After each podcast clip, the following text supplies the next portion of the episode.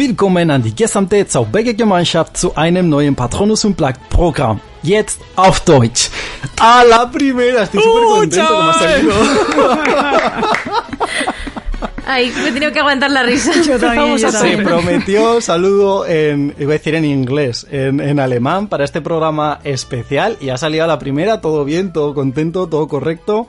Así que bueno, venimos con un programa, yo creo que además es eh, sinceramente, no sé si decir el más especial eh, que hemos hecho en todo lo que llevamos eh, de las tres temporadas y media, un poquito más de, de podcast, pero sí que es verdad que yo creo que tiene como un factor ahí mucho más personal porque nos vamos a meter de lleno, tenemos ganas nosotros y tenéis ganas vosotros, en el análisis de, yo creo que el evento más esperado de estos tres y pico últimos años, que ha sido el estreno de Los Secretos de, de Dumbledore. Así que bueno, eh, ahora os explicaremos un poquito cómo lo vamos a enfocar, pero eh, es un programa tan especial que hoy no hay ni presentaciones chorras ni nada. Voy a presentar con orgullo a la gente que tengo aquí conmigo. Tenemos en primer lugar a Beatriz M. Arranz. Ah, por fin podemos hablar de esto. tengo muchas Estamos todos ganas. nerviosos, ¿eh? Sí, tengo ahí la cosa en el estómago de, ay, qué nervios, vamos a destripar la película. que además me hace gracia porque eh, lo estábamos hablando antes, que claro, hemos hablado con otra gente, hemos eh, hablado un poquito eh, en el grupo de WhatsApp y tal, pero yo creo que tampoco nos hemos querido meter ninguno eh, a saco porque es como hoy, en este momento, en este podcast, es el, el día, es el punto en el que hay que hablar, hay que destripar todo. Así que bueno, vamos, vamos con ello. Tenemos también con nosotros a Saida Herrero, bienvenida. Hola, hola, ¿qué tal? Bueno, ya, ya era hora de, de llegar a este momento. Que también, por cierto, aprovecho para decir que estoy muy orgullosa de que hayamos llegado a este momento. Porque esto podía haberse quedado en un programa que hubiéramos grabado dos o tres programas y se hubiera quedado por ahí por el camino, pero que es la cuarta temporada, ¿sabes? Claro, Una ojo, ojo, tontería. ¡Vamos! Hemos llegado hasta Ojo. esta película, que todo empezó con la segunda. Así que muy guay, muy guay todo. Y muchas gracias a, a los oyentes que también por eso estamos aquí rajando. Y ahora, bueno, hay que darles la mala noticia a los oyentes de que este va a ser el último programa del podcast. Hemos decidido cerrar aquí. No, es broma. Vamos. Como la saga, ¿no? Eh, hemos decidido hacer como la Exacto. saga. O... No, spoiler ¿Qué está cero. pasando? Spoiler cero. Lo vamos a dejar ahí. Eh, tenemos en último lugar a Fernando Vidal. ¿Qué tal? Eh, Guten Tarden, queridos oyentes. Yo aporto mi parte de alemán con muchas ganas también. No me puedo creer que hayan pasado cuatro temporadas y siete episodios para llegar a esto. O sea, se ha hecho largo el camino, pero aquí estamos. Por fin. Es que, ojo, eh, parece, parece que no, pero son tres años y medio ya eh, desde que arrancamos con el podcast. Tres temporadas y media. Bueno, que además ca- ca- casi coincide, ¿no? Por, por el tiempo que hemos ido grabando. Y, y bueno, de hecho yo me acuerdo que el anterior lo grabamos eh, creo que justo el día después del estreno. En este caso hemos tardado un poquito más por temas de agenda, pero bueno, aquí estamos. Eh, Jesús, eh, vea, vamos a arrancar con salud el podcast. En último lugar, como digo que aquí no hay eh, ni presentaciones, ni premios, ni cosas raras, hoy eh, me autopresento, soy Pablo Egué, a.k.a. Victorian Guy. Y, y bueno, pues como digo, estamos nerviosos, tenemos ganas de hablar, así que no nos vamos a enrollar mucho más. Eso sí, os vamos a explicar un poquito eh, la estructura para que entendáis un poco cómo va a funcionar el podcast, porque vamos a tener eh, zona libre de spoilers, que va a ser la que veáis, bueno, la que veáis, que, la que escuchéis a continuación en cuanto nos metamos en la zona de debate y después habrá una pequeña eh, cortinilla, habrá un, pequeño clip de audio que será el que nos marque ya la zona de, de los spoilers de una forma más o menos similar. Eh, esto lanzo la pregunta también para, para Fer, que fue el que se encargó de la edición y el que se va a encargar también de... Bueno, el que se encarga de todas desde hace tres años. y decir, medio, o sea que mm. tampoco hay... Eh, más o menos la estructura similar a la que tuvimos en el episodio de, del legado maldito, ¿no? Sí, van a ser exactamente los mismos audios.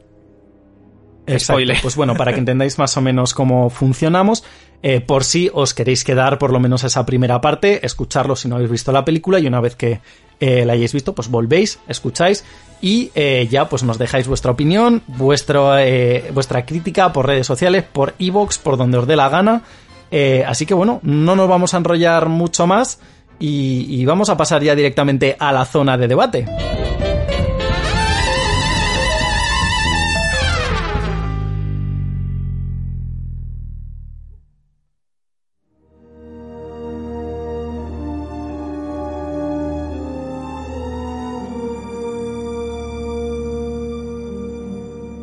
Estás escuchando Patronus Unplugged, tu podcast del mundo mágico de Harry Potter.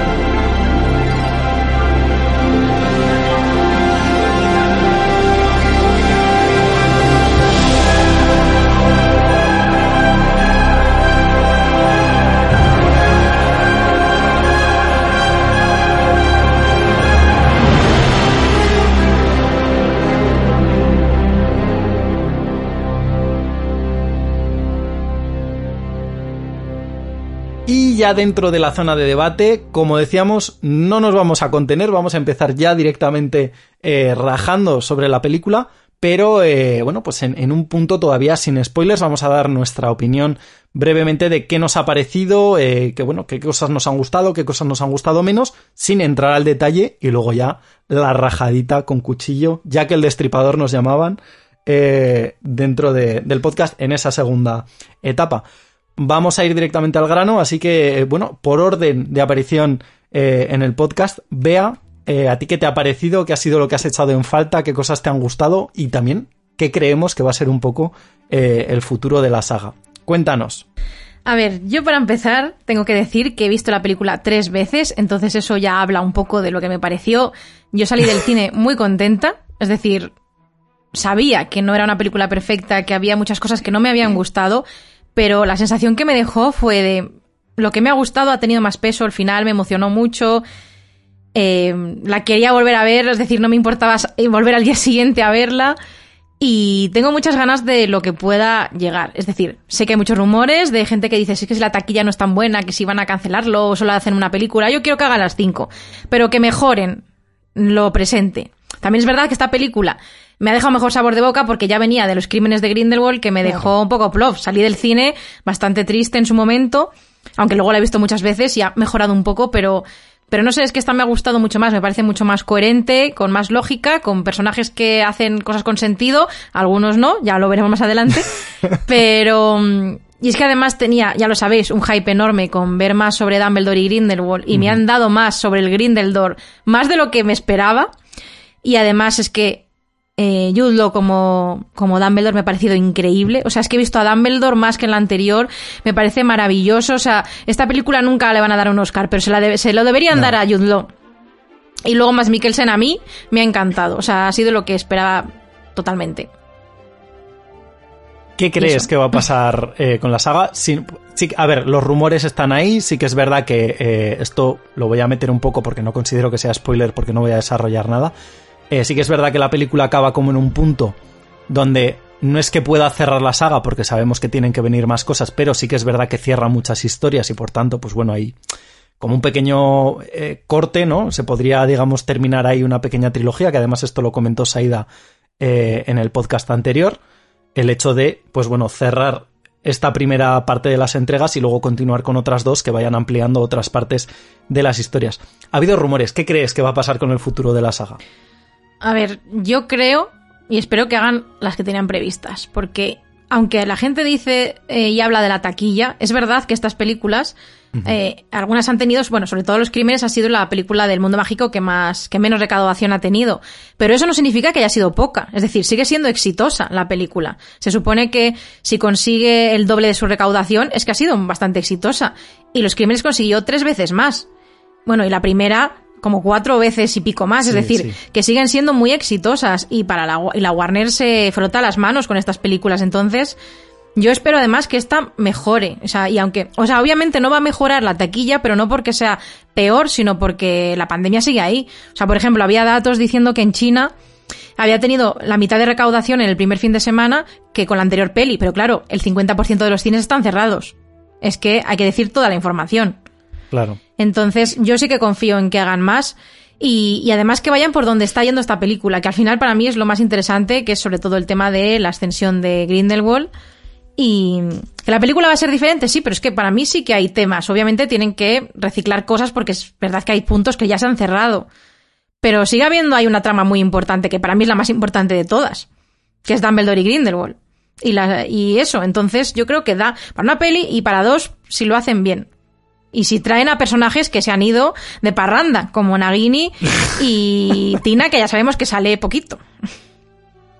Eso ya, ya lo iremos desglosando porque además yo creo que el tema... Hay veces que, o, o por lo menos en las conversaciones que he tenido yo con gente una vez que he visto la película, casi me da más que hablar los personajes que no han estado que los que han estado en algunas ocasiones concretas. Pero bueno, esto ya para dentro de, un rato. Saida, ¿a ti qué te ha parecido? Eh, ¿Qué opinas? ¿Qué va a ser de todo esto? ¿Qué partes te han gustado? ¿Qué partes no? Bueno, pues yo así en general, a grandes rasgos, más o menos opino como, como que de hecho eh, estuvimos las dos comentando al día siguiente vía audios para no hacer spoiler a los demás por el grupo y eso. Eh, y bueno, Yo básicamente... admito que no entré al grupo de, de WhatsApp en ningún momento. O sea, sé que estabais mandando audios porque me aparecía, pero dije, paso, o sea, no quiero saber nada. Ya cuando salí os mandé los mensajes correspondientes. claro, por eso, por eso mandábamos audios por si acaso. Eh, pero bueno, a, a grandes rasgos eh, me ha gustado en general. Eh, creo que tiene eh, bastante buen ritmo, sobre todo en comparación a la anterior. Sabes, de que la estás viendo y al menos a mí no se me estaba haciendo pesada en ningún momento. De hecho, cuando, cuando ya intuías que, que estaba llegando el final, pensaba, ah, vaya, pues, pues se me ha pasado, se me ha pasado rápido. Eh, y creo que eso tiene gran parte de culpa eh, tanto Steve Kloves, porque estoy segura de que el hecho de que el guion no haga aguas, aunque bueno, tiene sus cosas, pero no tiene nada que ver con la anterior. Y creo que gran parte de culpa es quien firma el guion. Y también creo que la dirección me ha parecido también mucho más acertada. No sé, me, me iba fijando en, Sí. en los planos también y eso, no sé, la notaba como un poco más pausada. O sea, por una parte había momentos como como muy de a dónde nos quieren llevar, pero había otros momentos que eran como más de, de reflexión, por así decirlo, más pausados. Y creo que eso también, pues ahí a nivel de dirección, no sé, creo que no notaba nada que ver con la anterior y eso me ha gustado. Por eso es lo que más me ha gustado de, de la película. También es verdad que yo solamente la he visto una vez. Yo todavía no he podido ir tres veces al cine, como, vea. Pero sí que me gustaría volver. O sea, no, no es una película que, que, que piense, bueno, ya la he visto y ya está. Me gustaría volver a verla. Eh, también estoy de acuerdo en que, en que Jude Law eh, lo ha hecho estupendamente como, como Dumbledore. También me ha gustado el nuevo Grindelwald. Pero, no sé, creo que, mm, que Dumbledore, que ya solo con el título, que, que al final, pues, como que tiene mucho peso en la historia. Y creo que lo ha hecho, que lo ha hecho muy bien. Y luego ya para terminar, bueno, lo que menos me ha gustado, mmm, no quería abrir ese melón ahora porque me lo dejaba para los spoilers. Pero... Aquí nadie te va a discutir. Puedes decir lo que quieras siempre que no haya spoilers, ya está. No, no, me, lo, voy- me voy a reservar toda mi ira y, y todo mi veneno eh, para, para la parte de spoilers. Solamente diré que los personajes, eh, y digo plural por no matizar ahora, es lo que menos me ha gustado mm, de la película. Y luego, eh, también otra cosa que me ha gustado es que, eh, así, a grosso modo, lo que recuerdo de la peli es que me ha parecido como un, un equilibrio entre los, los animales y las otras tramas. Me ha parecido que estaba como un poco más equilibrado. eh, que todo lo comparo realmente con la segunda, que es como la cruz de la saga. Y no sé, me ha, me ha gustado ese punto también. Y ya está, ya seguiremos debatiendo ahora. ¿Y tu opinión sobre el futuro de la saga? ¿Qué crees Ah, que, va a pasar? eh, sobre el futuro, mm, tengo dos ideas. Bueno, sí que me gustaría que siguieran. eh, pienso ahí como, como vea. Creo que, que realmente pueden seguir porque no. La verdad es que yo no entiendo esta película como un cierre. Para que hubiera sido un cierre, creo que hubieran hecho falta algunas cosillas más. Entonces yo creo que sí que va a seguir. Eh, lo que me gustaría como ese futuro es que Steve Close haya entrado para quedarse definitivamente. Y sabes que haya sido como un no te vamos a quitar directamente porque al final como esto no es una adaptación de libro como diciendo "Mm, tú tienes que estar aquí porque tú lo estás haciendo eh, lo dicho es un guion directamente no es un libro adaptado pero me, me gustaría eso, que, que Steve Close haya llegado para que la siguiente ya sea solo él y que ella sea, pues, como el típico crédito de historia de Rowling, pero guion de Steve Close. Eso es lo que me gustaría como futuro de la saga. Ojalá. Ojo, me encanta ese ojalá. Por Se Ojalá. vaya. Es lo único que, que le pido. Ojalá me lleve Steve Close, ¿no? Eso. Totalmente. Ya sabéis que yo... se quede. Yo a Steve muerte. Close. Yo a muerte con, con Steve Close. ¿Os acordáis de, de cuando iba a participar en el guion que, que mandé a que... Claro, es que no se podía esperar menos con la emoción que... Joder, es que era la salvación. Ha venido a salvar la saga de animales fantásticos. Tenía que ser él. Caidito de- del cielo, sí, sí, totalmente, totalmente. Pues es lo, que les- Eh, lo que espero de la saga. Pues, eh, Fer, cuéntanos, eh, ¿a ti qué, qué te ha parecido? ¿Qué sensaciones te ha dejado? Y, como Pues- siempre, ¿qué esperas? Pues a ver, a mí también me ha gustado. Yo remarco lo que ha dicho B antes, que tenemos una opinión muy parecida. Eh, yo salí del cine también con una sensación muy diferente a la de los crímenes de Grindelwald. Y la verdad es que me gustó mucho, mucho. Le puse un 7 en su momento. Eh, cuando la vimos al día siguiente en el estreno, ya la subí a un ocho y medio y dejando un poco de lado pues algunas cosas y tal que es, creo que son las que hace que no tenga más nota. Porque, bueno, sí, hay cosas que, que nos han, eh, pues eso, resuelto misterios, pero nos han creado otros, ¿no? Entonces, pues bueno, ahí está la, la emoción. Y no sé, a mí en serio me ha encantado muchísimo. Eh, Dumbledore, como dice Bea, eh, Jude Law está espectacular, me encanta. Eh, Mads Mikkelsen me parece maravilloso. Eh, Newt está maravilloso como siempre. Y Jacob también. O sea, ya hablaremos de otros. de otros personajes que te hacen un poco preguntarte cosas. Pero sí, sí, mi, mi opinión general es que. Es que estoy satisfecho de haberla visto. O sea, estoy contento de, de haberla visto por fin. Y ahí hay cositas que hablaremos luego que, que yo creo que saltaba en la butaca cada vez que pasaba algo relacionado con...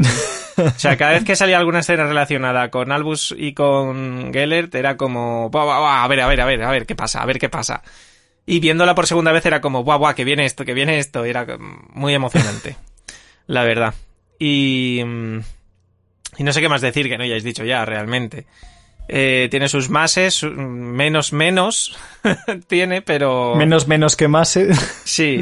Y, y nada, yo pues lo mismo. Yo espero que sí que concluyan la saga que tenían pensado hacer. Eh, espero que la cuarta película nos encarrile ya un poquito. No sé cómo lo harán. Mi mente no es capaz de saberlo. Ni de imaginárselo ahora mismo. Pero espero que la cuarta película sea ya el camino que te lleva hacia. Pues hasta hacia el combate final que sabemos que habrá y, y que nos lo cuenten y que salga Voldemort y que salga Nagini y que salga el basilisco y todo lo que hemos teorizado muchas veces. O sea, creo que en dos películas todavía se puede se puede cerrar esto bien. Que si quisieran cerrarla con una más, creo que podrían, pero no habrían cumplido lo que dijeron de hacer cinco películas. Que recordemos que en un principio querían hacer tres. Duró poco eso, pero pero era la idea inicial. Así que, pues eso. Yo espero que, que, que no tengamos por lo menos que esperar casi cuatro años para ver la siguiente, por favor. Hombre, a ver, yo quiero, yo quiero pensar que ahora ya sí que van a mantener por lo menos el ritmo de, ya no te digo dos años, pero bueno, dos años largos, tres, un poquito menos, por lo menos para las... Vea, llora, ¿qué te pasa? es que es mucho tiempo. Hombre, piensa que en esta han sido eh, tres años y medio, o sea, quiero decir. Pero esta tenía sentido por la pandemia.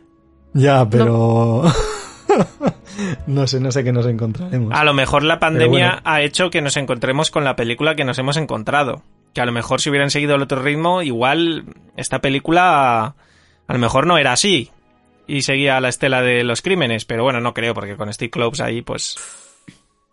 No creo. Y aún No así hay sé, cosas que no dices. Steve Kloves, cuidado, pero creo que Steve Kloves tenía un marrón muy grande para resolver. y bastante bien le ha salido. La parte que Yo- falle será la parte de guion de Rowling. Ya está. Seguro. Eso es lo único Y que, ya está. que tengo por saco.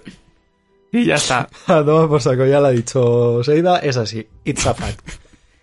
Yo personalmente eh, voy a decir lo mismo, que además creo que fue lo primero que dije eh, en el grupo de WhatsApp, que además me preguntó también una compañera de trabajo que cuando íbamos a publicar el, el programa y que si había visto la película y le dije sí, y te voy a decir lo mismo. Y es, ¿me ha gustado? Sí. ¿Me ha gustado más que los crímenes de Grindelwald? También. ¿Me ha gustado para haber estado esperando tres años y medio de una a la otra? Eh, mm, no lo sé. No lo sé. Eh, me ha gustado bastante. Es lo que estabais diciendo antes, que tiene un ritmo que me parece brutal. O sea, la, forma que han tenido de contar la historia y aún así, eh, que esto es algo que también hemos comentado en otras ocasiones, los crímenes de Grindelwald era un poco más como película de transición. Esta la puedo entender, entre comillas, como una película no de transición, porque ya cierra bastantes historias, pero sí que creo que a lo mejor hubiera funcionado mejor la estructura eh, para la segunda que para esta. Y, el ritmo que tiene para contar todas las historias eh, creo que está genial. O sea, de hecho, el, el trabajo que han hecho ahí me parece brutal. Se me hizo muy ligera, de hecho, yo creo que se me pasó incluso más rápido de lo que me hubiera gustado, porque, porque es verdad que llegué al final y dije, ah, pero ya está. ¿No? Como que me, me supo a poco, no en plan mal, sino en plan de, dame más. quiero estar más rato aquí sentado. Eh, pero también creo que adolece mucho de los fallos de la segunda. Porque arrastra muchas cosas que al final a mí la sensación que me ha dado cuando la terminé de ver era un poco de... de este, este término yo lo utilizo, iba a decir bastante, gracias a Dios, no tanto como debería. Pero el concepto de, de soft reboot, como de que han hecho que hay cosas que o no han existido o las omitimos y, y bueno, eh, ya el que quiera pues que lo, que lo intente cuadrar un poco como vea, ¿no? Y eso es algo que a mí personalmente no me ha gustado y me voy a decir que me ha dolido un poco. Eh, joder.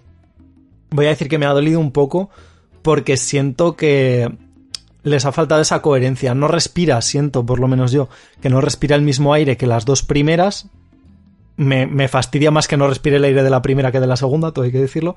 Eh, porque creo que es algo totalmente distinto. No me molesta en ese sentido, pero bueno, creo que como digo va arrastrando mucho eh, los fallos de la segunda y que hace que, haya cosas que no sean a lo mejor como deberían, ¿no? Como que Steve Kloves ha tenido que hacer un poco de apaño y le han dicho, esto es lo que hay, mira a ver, mira a ver cómo me lo arreglas, ¿no? Y ha hecho un poco lo que ha podido. O sea, quiere decir que tampoco es culpa suya, ¿eh? En ese sentido. Pero, pero bueno. Y en cuanto al futuro, yo personalmente, que, que no, es que parece que no me ha gustado y realmente sí que me ha gustado, pero es que tiene muchas taras o por lo menos yo se las veo, ¿vale? O sea, quiere decir que, que luego la gente no venga a decirme, es que no te ha gustado y entonces estás criticándola. Me ha gustado mucho. Es que no Pero- eres fan. Claro, exacto. Exacto. Eh, no, es que no sé, no sé, tres años aquí y medio haciendo el paripé, ¿te imaginas? Eh, pero en realidad eh, me, ha, me ha gustado mucho justamente por, por el ritmo, más que nada, por la forma que tiene de contar las historias y porque creo que, esto bueno, ya lo estuvimos comentando en el podcast anterior, tenía que cerrar. Por algún punto tenía que cerrar cosas y por lo menos esa parte nos la han ofrecido. En cuanto al futuro de la saga, no voy a mentir, me da miedo que realmente se, se echen para atrás, porque personalmente, aunque a mí me haya gustado, siento que todo lo que ha arrastrado de fallos de la segunda, más todo lo que ha pasado fuera del campo cinematográfico, ya no solo por eh, Rowling, sino por el tema de Johnny Depp, por el tema de, eh, de Ezra Miller, que hace poco, bueno, no sé al final qué pasó, pero sé que lo metieron en un calabozo y me imagino que habrá salido porque creo que fue eh, una pelea, no creo que fuera para tenerlo más de, de 24 48 horas ahí encerrado. Pagó la Eh, fianza. Claro, sí, que, que se la podría permitir seguramente más que nadie. Pero, pero bueno, me- sí que me da miedo, no, no voy a mentir que digan, bueno, pues como más o menos hay historias ya cerradas y hay cosas que quedan un poco más en el aire, pero que realmente los lectores de los libros eh, ya pueden saber cómo acaba la historia o parte de la historia, me da miedo que, decidan cerrar aquí la película. Siento que no, porque el compromiso que tenían era de 5. Entonces, eh, bueno, pues supongo que lo orientarán hacia esas historias que han quedado inconclusas y que más o menos, pues ya verán un poco cómo lo, cómo lo gestionan para poder cerrarlo todo. Cruzo los dedos porque se quede Steve Close a la hora de, sacarlo adelante, pero mm, me da cosita. Yo voy a ser totalmente sincero, me da cosa de que decidan, dependiendo un poco de, cómo vaya la caja estas próximas semanas, que no terminen de, de sacar adelante el proyecto o no como deberían. Sabes, que a lo mejor lo empiecen a tratar ya como algo eh, secundario y que a lo mejor no le den el peso que, que creo que le estaban dando por lo menos con las dos primeras. A ver, bueno. yo, Pablo, entiendo tu miedo, y es verdad que yo también lo tengo. Estoy to- todo el día dándole la coña a Fer con la taquilla, con no sé qué. Es cierto que todavía no ha llegado a mercados muy importantes como Estados Unidos, Latinoamérica. Falta mucho. Y yo es cierto que no pienso que vaya a hacer mala taquilla. O sea, mal- va a hacer peor. También por la pandemia, no, no, claro, como o sea, decía mala antes. hará, desde luego. Pero es verdad que dudo que la vayan a dejar de lado porque la Warner es de lo que más le interesa, yo creo, el mundo mágico. Y, y es cierto que a mí pensaba, me daba más miedo también lo que decías, que si el tema Rowling, Johnny Depp, no sé qué. Pero también te quiero comentar que ha salido un vídeo, que obviamente no es nada oficial, pero bueno, algo es algo, que Jessica Williams, que es la, es la actriz que hace de Lally Hicks, Sí, que estaba contratada Eh, para la cuarta y la quinta o algo así. Sí, o que ha hecho un vídeo diciendo en la entrevista que su personaje iba a tener protagonismo en la cuarta y en la quinta. Se lo dice tal cual en una entrevista. Entonces, a mí me da fe. Y yo creo que a pesar de las críticas que tenga y de todo, pues ya, los, ya lo tuvo la anterior y muchas películas Ya, de así sí. de Marvel y tal. También tienen un huevo de críticas, a veces hacen taquillas de mierda y siguen ahí. Entonces, bueno, de mierda, no de mierda, sino ya. eh, comparadas con otras. Pero eso no significa que sean malas taquillas, o sea, son mejores que la mayoría de las películas que hay en el cine. Entonces, Sí, no, no, o sea, mi miedo no es tanto que la cancelen, porque creo que el compromiso de Warner en este caso es, es terminar la saga, y mal que bien eh, no es una adaptación. Es decir, si fuera una adaptación, creo que sí que lo harían. Porque es como, bueno, si quieres seguir la historia, te coges los libros y te los lees. Pero como es una historia nueva, yo creo que no se lo van a permitir en ese sentido. Pero me da cosa que lo empiecen a tratar como un producto de segunda. En plan de, bueno, pues hacemos las dos que quedan porque hay que hacerlas, porque ya nos hemos comprometido, pero ya está.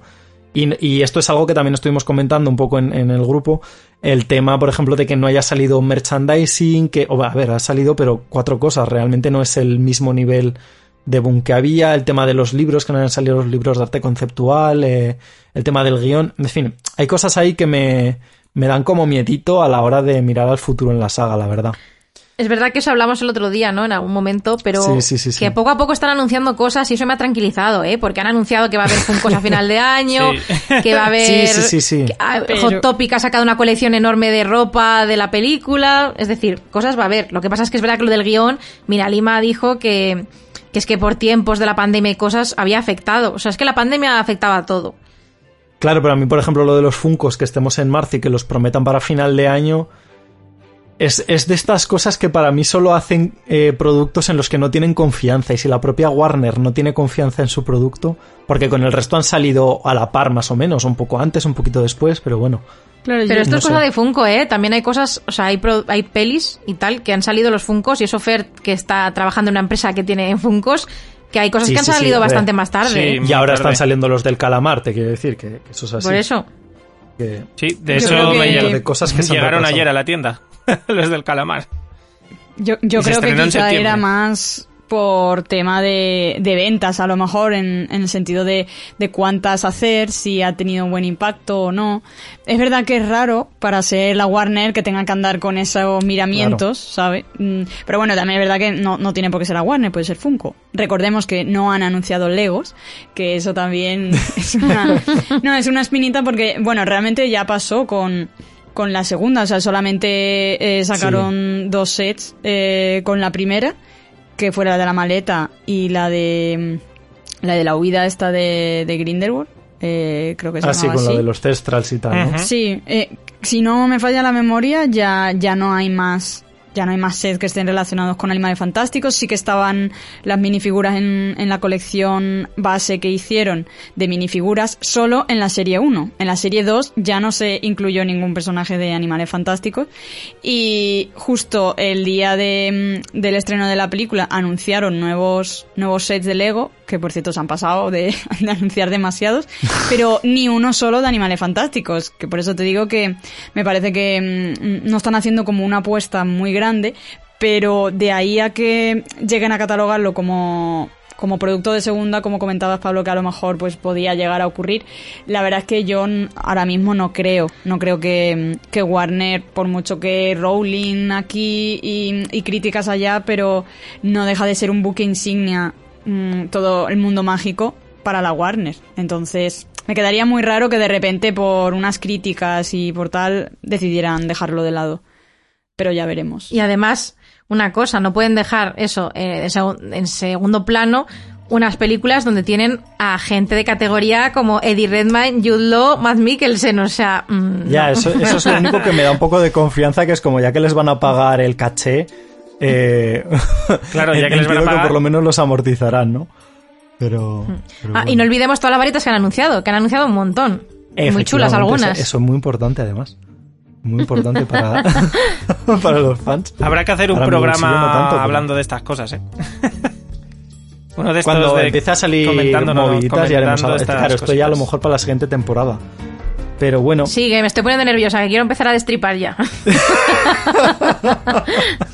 Bueno, pues eh, vamos a ir pasando ya a la zona de spoilers, o sea que bueno, la gente que quiera más o menos poner eh, cierre aquí a- al programa no tiene ningún tipo de problema, pero antes de meternos ya en chicha voy a aprovechar para dar las gracias a toda la gente que nos estáis apoyando, tanto en redes sociales, en Twitter, en Instagram, en Patreon, en... eh, ¿Cómo se llaman los de Evox? Los suscriptores de. Evox, los suscriptores de Evox, que ojo, cuidado, entre Evox y Patreon tenemos a gente, eh, o sea, a, a, a 55 personas apoyándonos, que Ojo, se eh. dice pronto, ¿eh? O sea, que quiero decir que ahí eh, muchas gracias a, a todos, de verdad, a David, a Josep, a Les, a Lorena, a Luna, a todo el mundo que nos está echando una mano, porque eh, de verdad, o sea, nos quitamos el sombrero, así que bueno, que sepáis que os mandamos desde aquí un beso, un abrazo enorme y ahora ya sí que sí, nos metemos a hacer la rajadita en la segunda zona de debate.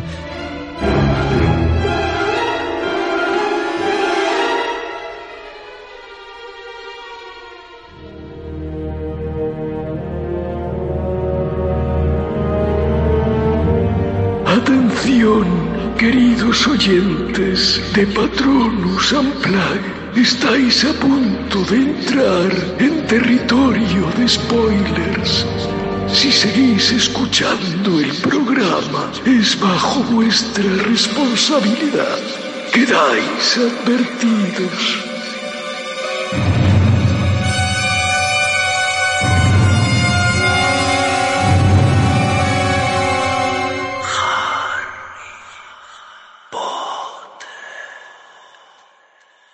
Y ya estamos en la segunda zona de debate, ahora ya sí que sí, con, eh, con cuchillo en la mano para destripar eh, poco a poco. Y bueno, hemos decidido intentar que sea más o menos eh, una, una coherencia lógica dentro de lo que es la película. Porque, bueno, los que la hayáis visto y si no la habéis visto, pues estáis aquí, ya sabéis que se compone como de distintas historias, entre comillas, que se van entrelazando entre ellas. Pero vamos a arrancar por eh, el principio de todo esto, que es una escena que además a mí me dan ganas de preguntaros, porque yo personalmente no llegué a entenderla del todo, que es esa escena que tenemos eh, entre Dumbledore y, y Grindelwald, ¿no? Ahí es donde arranca la película al 100%. Menudo comienzo de película, colega. Yo estaba dando botes. yo- Yo creo que dijeron, vamos a meter ya aquí lo del enamoramiento y nos lo quitamos del medio, porque si no, toda la gente va a estar esperando este momento. Y Eh, fue rollo, cual, pero- nada, primeros 10 minutos fuera. Arreglado. Pero esto es un, un- un recuerdo, es algo real, es que a mí no me quedó muy claro viéndolo en el cine. Yo quiero creer ver, que es un recuerdo. Esto, Pero- esto es interesante. Es que con Fer lo he hablado mucho, entonces por eso sé que va a decir él que él pensaba que era como eh, algo, una, ¿cómo dijiste? ¿Una ensoñación?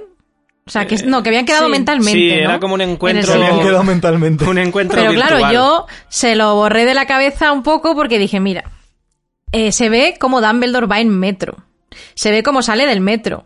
Eh, se ve cuando entra eh, Sí. y Grindelwald entra y en la conversación dice, mira cómo hablan los muggles, el hedor que hay, es decir, se entiende que son físicamente y cuando termina la escena aparece Dumbledore pensativo, entonces yo entiendo que es que lo está recordando, que han quedado hace poco, Sí. porque él ya tiene en su poder el, el pacto de sangre. Entonces es como que en algún momento, no sé cómo, se han llamado por teléfono mágico y han quedado para tomarse un cafecito. Un té, un té. Pero bueno, que un dicen té, que, es los- que verdad. dice Grindelwald que los muggles hacen el mejor té.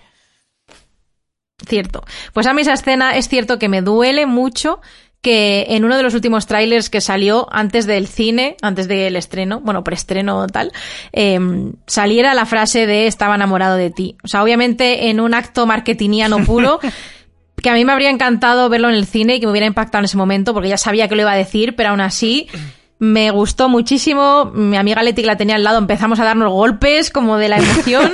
Porque eso. sinceramente es un hito histórico que se confirme, porque vale, sí, Rowling ha dicho que es gay, pero mucha gente ha dicho, si no está en el material, en los libros o en este caso en las películas, no realmente no es real, pero ya lo es.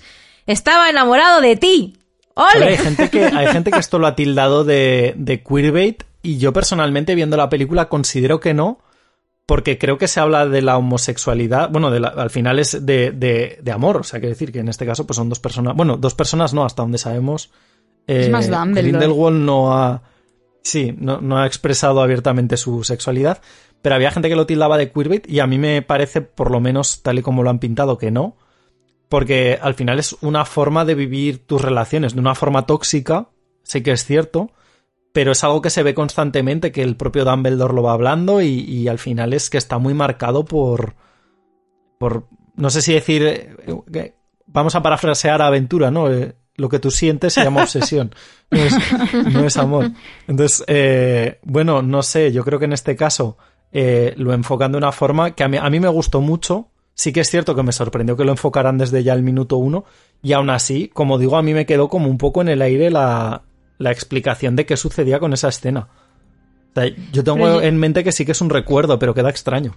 Sí, pero yo creo que ahí Bea Sí. eh, tiene razón en ese inicio. Si no hubiera estado ese inicio, a lo mejor sí que da más lugar a confusión, a decir, mm, se lo está ima- se está imaginando que se lo dice o realmente están teniendo esa conversación, pero es verdad lo que dice Bea, o sea, tenemos toda una introducción en la que vemos cómo llega, como tal, y yo sí que creo que es más un recuerdo que él eso acaba con el pensativo. eh, y en el fondo yo creo que esa escena que ponían en, en los tráileres, ¿no? De, del Dumbledore con el pensadero, como, no sé, como jugando con los recuerdos, eh, yo creo que van por ahí los tiros, más que, más que una ensoñación.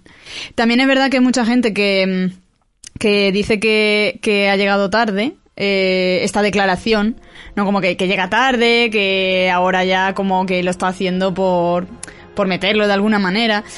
Es verdad que, que a lo mejor podía haber estado antes, pero lo importante es que está. Que también se podía seguir haciendo la loca, como siempre, y en este caso digo la loca porque realmente esto es una cosa que, que viene desde los libros, eh, dando pinceladas muy, muy de acuarela básica, ¿sabes? Y esto ya es como un super cuadro que, vamos, ya quien no lo quiera entender es porque directamente no le interesa entenderlo y ya Claro. está. O sea que Yo llega tarde, pero a la vez llega. Y eso es una de las cosas que, que quería ver. O sea, eso es una, una cosa que yo quería ver en la película. Digo, por favor, nos lo tienen que enseñar. Y nos han enseñado tanto sobre eso. Para mí es muchísimo lo que nos han enseñado. O sea, me encanta. O sea, me encanta la frase. Esto es adelantarse, pero la frase que dice en Cabeza de Porco que dice: Estábamos enamorados. Se habla en plural. Es como. Hab- ¡Ay, que me da la plural. patata! Habla en plural, pero es verdad, y eso también me ha gustado, que mm, es como como un Dumbledore un poco más, no sé si la palabra es emotivo, porque tampoco creo que, que sea emotivo. Es como pero- dependiente, yo creo. Sí, es, es como un Dumbledore, no, no sé si resignado, pero más en el sentido de, mira, esta es la realidad, estamos enamorados y, y esto es lo que yo sentía y tal. Y el otro es como más, te miro por encima del hombro y, mm, ¿sabes? Como mm, no está diciendo nada, no está diciendo sí, yo también te quería ni nada, ¿no? Sino que el otro es como más chulo, más prepotente, por así decirlo. De hecho, Y, y ese equilibrio está también guay. De hecho, a mí me gusta porque en realidad tiene como mucho sentido. Eh, voy a hacer referencia a una cosa de la segunda película y a una cosa del final de, eh, de Los secretos de Dumbledore. ¡Hala! Porque en realidad sí, yo aquí ya voy, voy enlazando. Pero en realidad, claro, pensamos en, en la relación entre ellos dos y me hace gracia porque el propio Grindelwald, con la cara de eh, Johnny Depp, aparece en la segunda cuando el chupacabra se le echa encima que coge a Antonio y lo tira por, el, por la puerta diciendo, qué dependiente, ¿sabes? Como diciendo, me da asco que, que estés encima de mí, que es algo que vemos reflejado aquí en esa relación que tiene con Dumbledore. Y todavía más, ya que adelantándome, aunque no voy a decir todavía de- en qué, pero eh, supongo que la gente si está aquí ya sabrá en qué contexto surge esto. Eh, cuando sucede ya todo el tema de lo de la Confederación Internacional de Magos, el- la cara de asco que pone Max Mikkelsen cuando, bueno, es que lo digo ya porque total, cuando el Chilling se arrodilla ante, ante Sí. Dumbledore y hace, por favor. Sí, ¿Sabes? guau, qué es como, momento más Es que a bueno. este señor le da asco la vida, o sea, le da asco la, la- la relación con Dumbledore, pase lo que pase, y, y me gusta mucho por eso, porque Sí. creo que expresa muy bien realmente la, el- no sé, esa relación que parece que tienen entre ellos, que además va muy bien con, con la escena esta de el hedor de los muggles y, no sé, creo que... en Está ese claro que Dumbledore era el más ñoño de la relación. Sí, sin ninguna duda. y el más romántico. Y el otro era más como, sí, pues muy bien, pero más frío, mucho más frío. Sí, Sí, sí. Anda, que no- y no me negaréis la química que hay entre Jude Law y Matt Mikkelsen. O sea, por me me favor. parece o sea, me Sí, encanta cómo quedan juntos. O sea, el momento este del final tocándose los pechitos. Uf, no puedo, ¿eh? De verdad que no puedo. si con vamos esa a hablar de ese momento, yo tengo mucho que decir. No, no, ya llegaremos, ya llegaremos. Solo quería de- mm, poner ese ejemplo como de, joder, qué puta química. O sea, es que me encanta. Es que lo siento por los que prefieren a Johnny Depp, pero es que no veo esta película con Johnny Depp. No lo veo. Eh, gran pregunta. ¿Os esperabais que no hubiera eh, transición entre Johnny Depp y, y Matt Sí. Mikkelsen o creíais que iba a haber algún momento de No. cambio? Yo tenía claro que no, que no lo iban a hacer porque al final es una sustitución, además, mm, Claro. en parte polémica, y no creo que dentro de la película fueran a, a meter eso. Cuando se cambió el Dumbledore porque falleció Richard Harris tampoco se dijo nada, ¿vale? Es, es porque falleció, pero creo Claro. que tampoco es Sí, necesario. pero bueno, ahí el físico, ahí el físico estaba mantenido. Claro. Quiero decir que aquí a lo mejor hubiera bastado con, yo qué sé, personaje andando por la calle con la nuca de Johnny Depp, o sea, la nuca, eh, que no estoy diciendo ni que se le vea la cara y que se transformara en. Pero ¿qué en sentido tendría? ¿Qué sentido tendría No, no, hacerle yo, una que yo esperaba que no lo hicieran, ¿eh? Yo sí que lo esperaba, la verdad. Bueno, Sí, no lo esperaba, pero, o sea, no, no, es- mm, no esperaba nada realmente, pero, pero sí que en el fondo mm, algo ahí, porque mm, hay que recordar que en la primera película realmente él está como con otra apariencia, que si no recuerdo mal era Colin, Farrell, ¿no? Eh, sí. Y que luego al final se desvela, o es Johnny Depp, o es Grindelwald. Entonces, esperaba que, un poco como siguiendo en esa línea, ¿no? En plan, pues mira, cada película va a cambiar de, de apariencia, pero no, no como una Es el, cosa... es el doctor. Sí, pero, o sea, sí que me esperaba una justificación narrativa. También eh, estaban diciendo que sí, que sí era como un, como un prófugo, ¿no? Eh, entonces, no sé, como que jugando con eso, esperaba eh, una justificación mínima narrativa, no hacer hincapié en ello, no que fuera una escena de que dices, guau, esta es la transformación, no, no, sino más, más como lo que comentabas, Pablo, de, pues vemos la nuca y vemos como eh, cambia como si fuera una poción multijugos que, que cambia de repente y ya está, nada, una escena de dos segundos, pero que te da un cambio justificado. Eh, la verdad es que sí que lo esperaba. Pues- Y cuando ya vi que mm, no se iban a molestar en nada de eso, dije, bueno, vale. Quiero decir, tam- tampoco me, me chirrió de la película, ni me sacó de la película, ni nada. Pero teniendo en cuenta la magia y teniendo en cuenta que ya había pasado en la primera película, pues sí me esperaba un mínimo de transición. Yo aquí digo lo siento, pero no estoy de acuerdo con vosotros. O sea, porque si hubieran hecho eso, además de que sería volver a traer a Johnny Depp a la Con palestra. nosotros no, eh, es con decir- Saida, que yo soy de los que dice que no, No, no, yo la nunca. Ah, no, pero me refiero que a mí, No. bueno, no que, pero me refiero a que no me gusta, Sí, me- sí. no me gustaría que hubiera salido nada, porque para mí no hubiera tenido sentido por, además de traer a Johnny Depp a la palestra de nuevo, porque que cuando Percival Graves cambia a, a Johnny Depp es porque es la poción multijugos, está enseñando su verdadera cara. Pero yo no Mm. quiero ahora que Max Mikkelsen sea una poción multijugos de un chico random, quiero que sea No, la cara verdadera de Grindelwald. Claro, yo no, no me refiero a que esté usando una poción multijugos de alguien, me refiero a que haya cambiado Pero es que en re- en su apariencia realidad- por algo y que no significa que la anterior, la de Johnny Depp, fuera esa la original, ¿sabes? Sino, no sé, como esa característica, pero Es que, que en realidad que hubiera no sido meterse en mucho lío también. No usó multijugos, según eh, la información que hay de, de, un, eh, de un fax que le, que, le hicieron a Rowling cuando salió la segunda. Eh, y a mí es parte de lo que me hacía pensar que sí iba a haber una escena. Porque entiendo que si no es multijugos, ahí hay un tipo de magia que nosotros no conocemos, por lo menos a través de la saga eh, tradicional. Y me hubiera molado que lo mostraran. Es cierto que yo pensaba que no.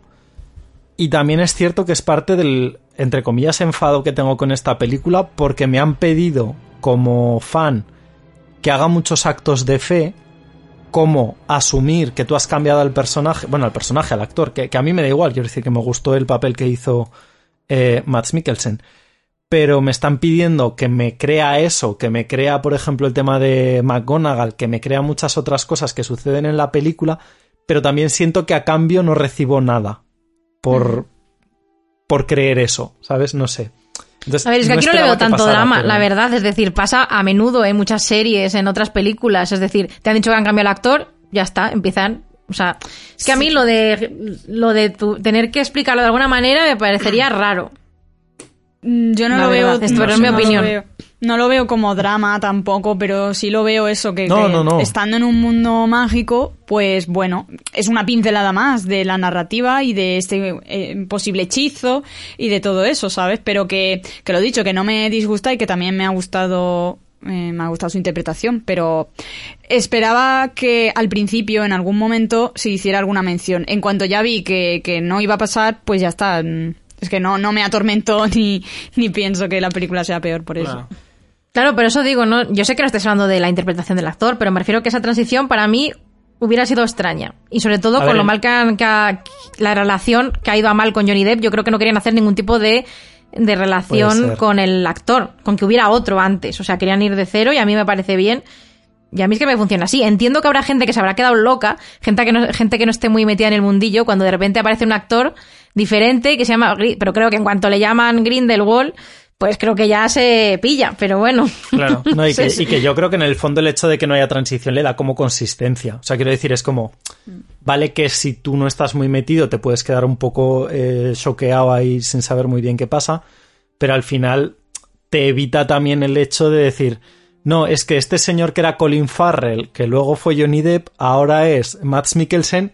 Y tú a lo mejor, incluso dentro de la propia película, puedes decir, hostia, es que a lo mejor en esta escena es cualquier otro personaje, ¿no? Claro, El imagínate que te hace más Helmut lío. este, yo qué sé. Claro, sí, sí. Helmut Piquet. Por cierto, me acordé mucho de ti con lo de Helmut y Pickett.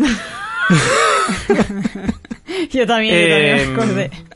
Eh, yo creo que si yo hubiera sido Steve Close, hubiera metido simplemente una frase. Y es cuando se encuentran en la cafetería y le ve por primera vez a Grindelwald, que le hubiera dicho, te veo un poco cambiado. Te ves, te ves muy cambiado. Claro, hubiera molado es que un yo- ya está. Yo esperaba O sea, metes algo esa frase ¡Qué horror! y a tomar por culo. Hostia, a mí me hubiera gustado, ¿eh? Yo como esperaba algo así. Hay como... Claro, Eh. o sea, yo digo, joder, que nos regalen una perlita en plan de, ah, mira, pero puede estar hablando de que hace años que no se ve ni está cambiado y ya está, o sea, Claro. no sé, yo si hubiera sido Steve Close lo hubiera ¿eh? hecho. Como si se hubiera sonado un poco pelo. recochineo, Fer, yo creo. Oye, no, ten en cuenta que es- yo- a mí me hubiera gustado. la película tiene muchos, mm, quizá demasiados en algunas ocasiones, em, como escenas cómicas, ¿sabes? ¿no? y cosas No, así. y tiene muchos Ah, muchas pinceladas cómicas por ahí, o sea, esa frase tampoco hubiera pasado nada. pero, Claro. pero bueno, tampoco, tampoco es necesario. Tampoco darle hay que hurgar en la herida. Porque además, aún además habrá lo gente que se, casi- que habrá gente que se piense que efectivamente habrá hecho algún hechizo por su cuenta que no nos han dicho, ¿sabes? Que tampoco hay que darle más vueltas. Si esto fuera de George Lucas, sabéis que la segunda película se volvería a hacer cambiando digitalmente a Johnny Depp por... Pues por ojalá se hiciera, te lo juro. Es que estoy segura, Yo ¿eh? quiero ver a Max Mikkelsen haciendo las escenas de la segunda. El otro día lo, lo pensaba, de hecho las estuve viendo y digo, ojo, cómo me hubiera gustado ver a este señor haciendo esto. O sea, se me Claro, cae la en baba. este caso, en vez de un deep fake, hubieran hecho un deep fake.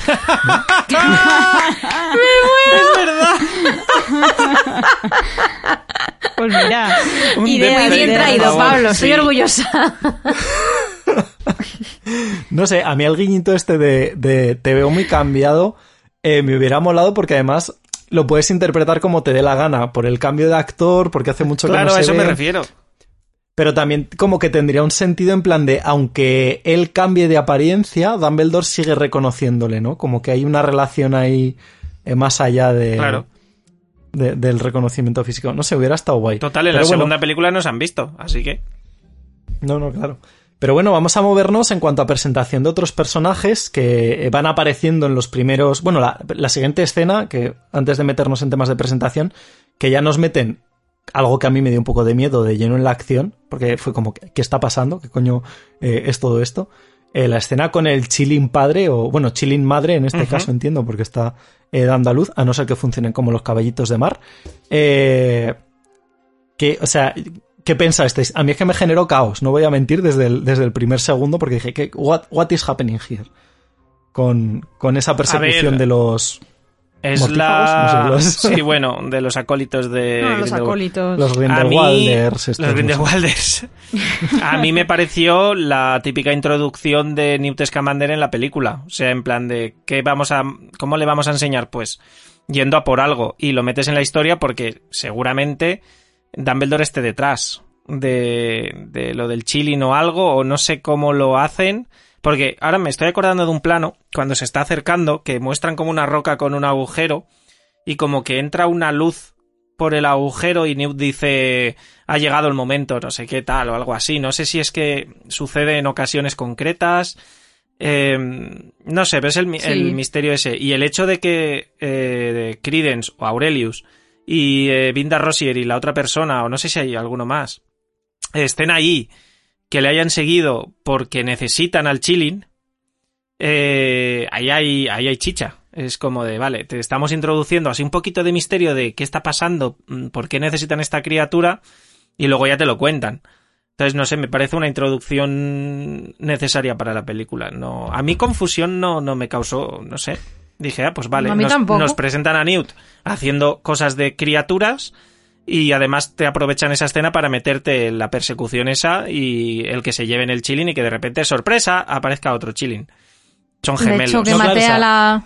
O sea, que maté a la madre ya me ves como, joder, esta peli se vuelve oscura, me dio mucha Eh, pena. telita. Pero hay una cosa aquí ya que, mm, que me chirría un poco, y es... Si saben quién es Newt y saben que está de parte de Dumbledore y que es un enemigo, ¿por qué no le matan? Es decir, en vez de dejarle ahí tirado, podían matarle y se quitan a una persona que sabe que les está molestando. Que es verdad que a lo mejor Grindelwald les ha dicho, intentad no acabar con los magos porque él al final está en contra de los magos. Precisamente por eso. Entonces a lo mejor dice, pues no vais a acabar con una vida mágica de encima de alguien importante. Pero al mismo tiempo, ya llevan tres pelis dando por culo el Newt Scamander, ¿no? es decir, le dejan ahí y podrían haberle matado. No sé. Pero es que claro, yo aquí tengo una gran duda, que es una duda que mantengo hasta el final de la película, porque para mí es uno de los grandes fallos eh, del cierre. Y no voy a hablarlo ahora, ya lo hablaremos cuando lleguemos a ese momento. Pero es la relación Credence-Newt. Que es una Hmm. relación que en la primera película me parece brutal, porque es Newt siendo el único capaz de hablarle como un ser humano. Y creo que es parte de lo que justifica el hecho, por ejemplo, de que aquí no le intente matar. Pero claro, la, la- la- reacción que yo tengo o la, o la sensación que yo tengo al ver esta escena también es como de no se conocen, ¿sabes? Son, son dos desconocidos que se han encontrado ahí y que pueden saber quiénes son, pero que no han tenido un contacto, eh, digamos, estrecho en ningún momento, ¿no? Yo, Por eso yo digo- creo... Pablo, ten en cuenta que han pasado años. Que no lo hemos Claro, comentado, pero, de la pero segunda a la tercera cosa, han pasado no también varios años. No sabemos cuánto realmente, no se nos ha dicho en ningún momento. Que esa es una cosa que a mí sí que me, me fastidia. Bueno, oficialmente no, han dicho, no han dicho nada, pero según los cálculos es principios de los años 30. Más o menos. Sí, sí, sí, pero quiero decir, no aparece, yo qué sé, en el encuentro de Newt con Jacob, no es un. Ah, hace cinco años que no nos vemos, ¿sabes? No hay una mención que digas, ah, ok, me meten aquí el dato y yo lo interpreto. No sé. No, se podían haberlo metido, la verdad. Yo creo que la escena eh, a mí sí que me gusta mucho porque introduce eso, introduce a Newt en su salsa al final y, Sí, y como sí, que sí. te recuerda también de, oye, acordémonos que este hombre es un, un magi, era un magizólogo, ¿no? Eh, Que me ¿era hace nombre? gracia porque luego aparece Lali y dice, es el mejor magizólogo del mundo y el único. Y el único. es verdad. Pues a mí me gustó mucho por eso, porque es como mm, es el mejor inicio que puede tener Newt. También sí que te dan a entender como que, que este nacimiento eh, no es una cosa mm, que, que pase todos los días eh, y también están ahí eso los otros esperando. Es verdad que la relación que, mm, que comentas Pablo, mm, yo creo que es como si se les hubiera olvidado, ¿sabes? Es como si la primera película nunca hubiera existido. Es que es lo que digo, hay como un soft reboot ahí extraño Sí, y han, tiene- han eliminado algunos factores. Tiene alguna cosilla rara por ahí que, que a lo mejor podía haber estado mejor hilada.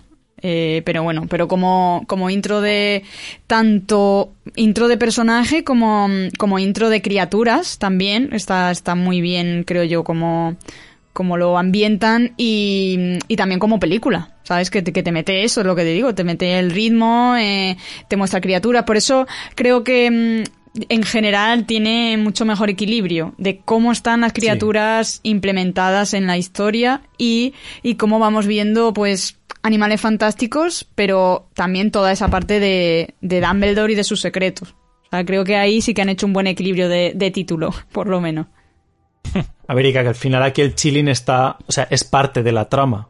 Quiero decir, Claro, todo gira claro, en también. torno a la elección de, del Wampus este, del Wampus, se llama el Supreme Wampus, o Mahump, Mahump, o algo así. No sé cómo, el brujo supremo, el jefe supremo del Consejo, eh, de la Confederación Internacional de Magos. Entonces es como, bueno, tiene sentido que es como un poco medieval, todo esto es un poco eh, retro, pero como estamos en el mundo mágico se lo perdonamos. Que claro, en la primera sí que teníamos a toda la gente, o sea, bueno, a toda la gente, a todos los personajes embebidos en la huida de los animales fantásticos de la maleta de Newt. Entonces era parte de la trama, pero la segunda fue como, pues se ha escapado un Tsugu. Y dices, ah, pues muy bien. tiene mucho, claro, tiene mucha relación con, con la trama. Pero bueno, por lo menos aquí sí que lo han respetado en ese sentido. Y chapo, sinceramente, por la actuación de Eddie Redmayne en general, que me parece brutal a lo largo de toda la película, pero en la primera escena, cuando está Gurrumio medio moribundo, eh, me, o sea, se clava una, una actuación que a mí me parece brutal de yo estar pensando, en plan de, aquí, aquí la palma. O sea, sa- sabes que no porque tiene que seguir en la película, pero dices, aquí casca. Está, se ha quedado en menos uno. Pero bueno, eh, el resto de... Como decía antes, me, me había quedado un poco yo en shock con esta escena porque también es verdad que no sabemos muy bien qué está pasando con el chile. Luego ya cuando te lo explican dices, ah, ok, eh, todo bien. Pero metiéndonos en la presentación del resto de personajes, eh, los vamos teniendo en momentos distintos. Eh, no sé cuál viene primero, yo creo que una de las primeras es la de eh, Jacob con Lali, ¿puede ser? Sí. Sí, yo creo que sí. Sí, sí, sí. ¿Qué bueno, Bea lo sabrá esta- que, que la ha visto tres veces. ¿Qué opináis de esta introdu- bueno, introducción que ya nos habían presentado a Jacob, evidentemente, eh, pero nos faltaba por, por introducir a Lali, que por cierto me parece el personaje más fucker eh, de toda la película. A mí me encanta el personaje. Pero ¿qué, qué pensáis de esta reintroducción de Jacob? Porque creo que va vinculada a esto que hablamos de esa omisión de los años que hay, que no sabemos exactamente cuánto tiempo ha pasado ni nada por el estilo. Sí que es verdad que él parece que está como un poco más gastado, Está derrotado Pero- por todo lo que pasó al final de la segunda, claro. pero me queda como un poco rara la, la introducción. Creo que justamente por eso, porque no sabemos qué pasa desde el final de la segunda, que recordemos que es ellos llegando a Hogwarts, es decir, no es moco de pavo, porque si me dijeras, en vez de llegar a Hogwarts han llegado a la pastelería de Jacob, ok, ahí quedan todos en el mundo Magel y ya cada uno para su casa. Pero es que es Jacob llegando a Hogwarts, ¿sabes? Y, no sé, y Nagini y bueno, pues todo lo que hay eh, Bueno, encima. Aquí yo entiendo que simplemente después de llegar a Hogwarts, pues se va a su casa, llega sin Queenie, entonces pues la echa muchísimo de menos y por eso se ve que la, la pastelería está hecha una mierda, que no hay casi producto, que está todo como destartalado. De hecho, hay un detalle que yo no sé si os fijasteis que pone un cartel de no se necesita a nadie. En plan, Sí. seguro que ha ido gente a pedir trabajo y él ha dicho, estoy harto, voy a poner este cartel aquí grande porque Sí. no quiero saber nada de, de ninguna persona. Entonces, yo entiendo que haya gente que se pregunte por qué van a buscar un Magel para ayudar en este en esta situación. He visto gente que se ha quejado de es que por qué en vez de llevar a un auror cualificado llevas a un Magel. Pues bueno, el tema Queenie. O sea, Sí, sí, sí. sí. él es la única persona que Claro. puede convencer de alguna manera a Queenie para que vuelva con ellos, porque es el amor de su vida. Entonces, a mí eso me parece bien. Y me parece bien también que se ve en la película que, que aunque sea un Magel, tiene otras cualidades como persona que, que están, que le indican como para estar ahí, ¿no? Que está indicado. Bueno, no sé si, no es la palabra, pero bueno. Que, que está bien que esté ahí. A mí me parece que tiene cierto sentido. Y luego la introducción de Lali en ese momento a mí es que me encanta como, o sea, de hecho al principio, la, la primera vez que, la, que vi la película, se me hizo un poco raro porque pensé que la- los tíos que van a acosarla, eh, de verdad la están acosando y luego no entendí muy bien Ya, ya, yo cuando dice también. que conoce a uno, pero está todo planeado para que Jacob salga Sí. y luego se demuestra a sí mismo que vale la pena. Y además Y, dice- Lali es que es eso, me encantó. era- O sea, como, Perdón. ¿qué? Que dice que era su primo, ¿no? O algo así. Me hizo mucha Sí, gracia sí, esa el escena. mago sí. dice. Y, la, y, la, y el guiño de a ver si quedamos para jugar al Dudley el tonto. Oh, es verdad. Oye, yo eso no lo entendí. O sea, es como, Pues- ¿pero qué es eso? ¿De qué me están Dudley hablando el aquí? tonto, o sea, ¿qué es? Pues no sabemos qué juego es, pero obviamente la coña de Dudley. Sí, sí, el sí. primo Dudley. Y, y me encanta porque como un personaje que te lo presentan en cinco minutos con- y, y- y consigue tanto, tanto carisma, que hay películas en las que te presentan personajes y salen en toda la película y no consiguen lo mismo que consigue ella en cinco minutos. No a mí sé. lo que me gusta mucho de ella es que es eh, como extremadamente americana. O sea, quiero decir, porque tienes al resto de personajes que son muy británicos, son como más comedidos. Tienes a Jacob, que es eh, polaco en Estados Unidos o descendiente de polacos en Estados Unidos y tal. Y ella es como súper americana, en plan de me vale verga todo, ¿sabes? Vengo aquí a, a romper la pana. Aunque eché mucho en falta, que yo creo que ahí sí que es como que la. No sé si decir que la han rebajado, pero no se le da importancia al hecho de que sea parte de, eh, bueno, al final es la, bueno, no sé si la equivalente, porque entendemos que aquí Dumbledore todavía es profesor, pero no se hace como hincapié en que sea la directora de Ilvermorny, que me parece algo a destacar, y tampoco se le da esa relación, que esto es algo, eh, como digo, de, de ese soft reboot extraño en el que han omitido datos, eh, de que forma parte de esa pseudo orden del Fénix Mm. que vemos en, en casa de, eh, de Nicolás Flamel, el, el libro este que, que abre y de hecho le pide ayuda y dice, voy a, creo que dice, voy a buscar al resto o algo así. Una cosa, ¿es la directora? Yo creía Creo que era que sí. profesora, sin más. Yo creía que era Sí, profesora, profesora de, encantamientos. Es la Fleetwick de Ilvermorny. Yo Yo creo, no, ¿eh? no recordaba Creo que fuera recordar. directora, ¿eh? Yo creo recordar eso, No que lo no, sé, no, pero- no es la directora. Whatever, forma parte de la pseudo orden del Fénix y eso lo han pasado por alto. Bueno, Sí, pero al fin y al cabo los que están ahí luchando ya son parte de esa pseudo-orden, es decir... Claro, pero ¿qué es eso que había antes?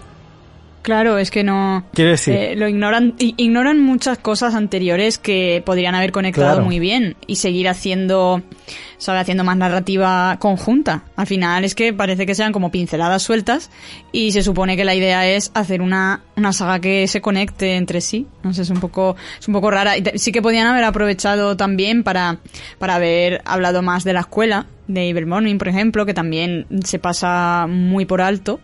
Y eh, a mí me ha gustado mucho el personaje también, eh, por, por matizar, aunque voy a empezar a abrir mi melón. Eh, por Abre, mucho que me abre. haya gustado, por mucho que me haya gustado, que de verdad me ha gustado mucho, no, no quita que esté muy, muy, muy indignada con lo de Tina. O sea, pero muchísimo. No me vale que me hayan tú también puesto a esta hueles a que ese personaje tenía que ser Tina, ¿verdad? eh, es que mm, creo que blanco y en botella, ¿sabes? Porque, o sea, que entiendo por una parte, mm, voy a defenderles en un 1%, de, de que entiendo que si han querido darle... mm, darle como un protagonismo, ¿no? La verdad es que sí, tiene una presentación muy guay y toda la película lleva el peso muy bien. Y entonces, pues, no sé, que, que le hayan dado ese protagonismo, a lo mejor en caso de Startina, mm, hubiera quedado como un poco más a la, sombra, no sé. Eh, quiero creer que eso es un punto, pero no me vale. O sea, da igual, es que cada excusa que intento ponerme no me vale ninguna. Mm, me gusta mucho el personaje, pero podía haber hecho un tándem muy bueno con incluso con Tina, ¿sabes? Que no tienen que quitar uno a otro. O sea, que es que, ¿cómo se llama el ayudante? ¿Ban- ¿Bansi? Banti. Banti. Banti. Eh, pues que tiene mm, infinidad más de protagonismo que Tina. Es que no, es que no me vale nada.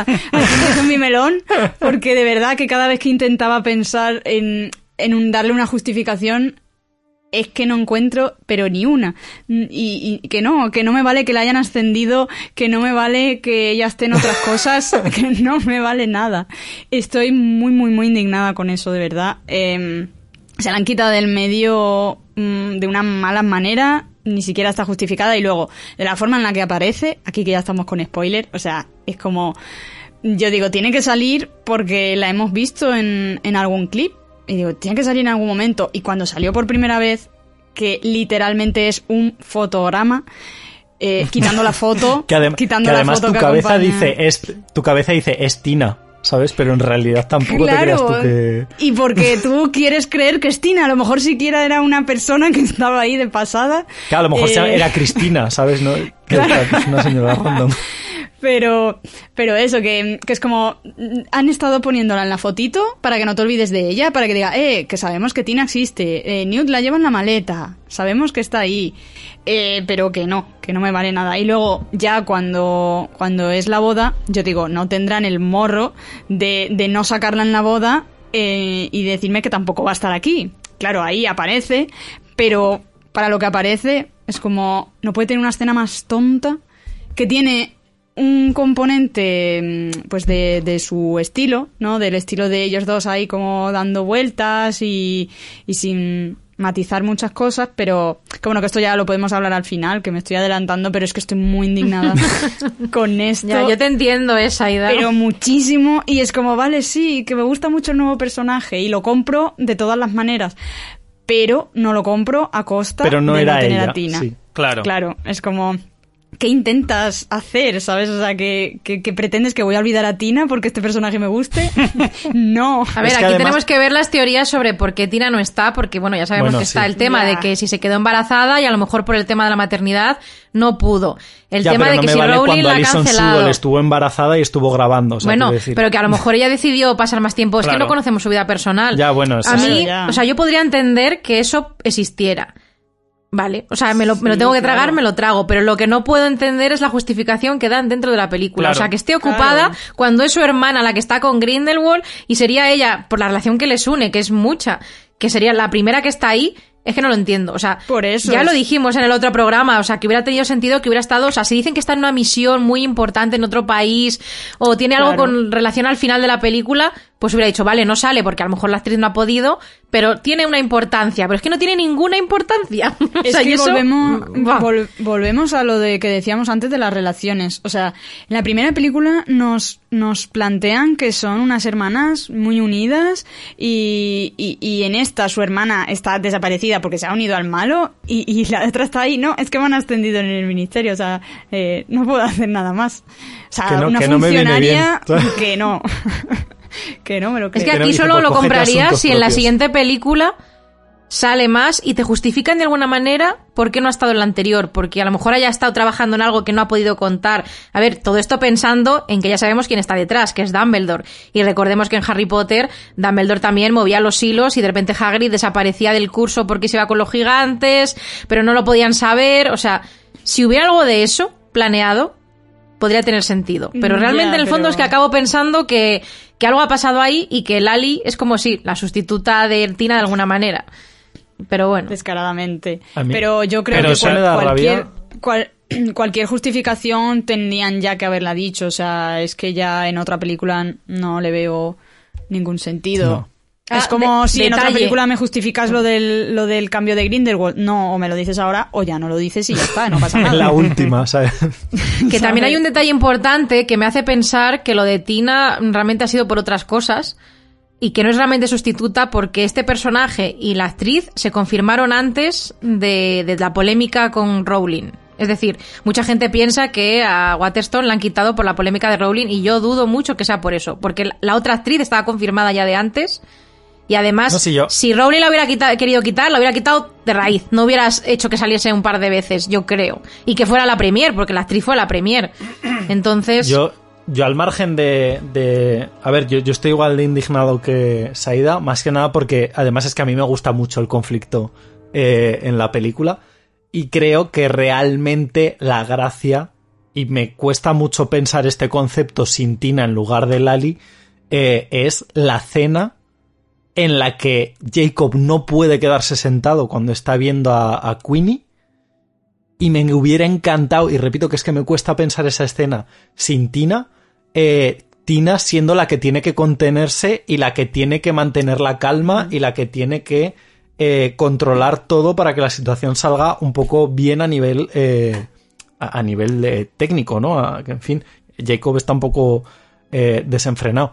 Y me hubiera encantado ver ese conflicto entre Queenie, Jacob y Tina. O sea, me hubiera parecido Claro. brutal eh, trabajar eso con, con los tres personajes. Es que, eh, Entonces- es que además ha- habría tenido sentido, porque además ella es como muy recta, muy seria, y, y habría Claro. sido capaz de, de hacer eso y emocionalmente, a, digamos, al espectador, también le, le hubiera Le llegado de otra mucha manera. tensión. Porque es como, es que es su hermana y tiene que estar ahí aguantando, no sé qué, pero de esta forma, bueno, sí, se resuelve, no pasa nada, está bien, pero no sé. Pero en parte hay creo que lo han hecho por eso. En parte yo creo que lo han hecho por eso, porque yo pienso en Tina y sinceramente, eh, al margen eh, de, de Catherine Waterstone, que habrá gente que le guste, gente que no, a mí no es una actriz que me entusiasme, pero creo que el personaje a nivel narrativo lo han llevado mal. Porque empieza siendo otro Newt, un poco más eh, socialmente funcional, pero empieza siendo otro Newt. En la segunda es un poquito más fucker, pero sigue siendo un personaje como muy recto, muy un poquito plano, sinceramente para mi gusto. Y creo que la curva evolutiva que les pedía a lo mejor eh, un personaje introducido de nuevos, como podría ser Lali, no se la podía dar el punto en el que tenían el personaje de Tina.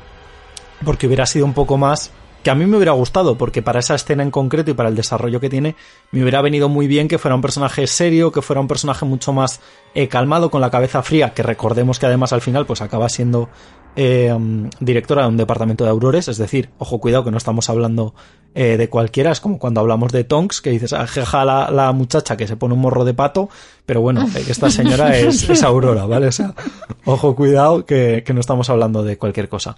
Entonces, creo que hubiera venido muy bien. ¿Qué pasa?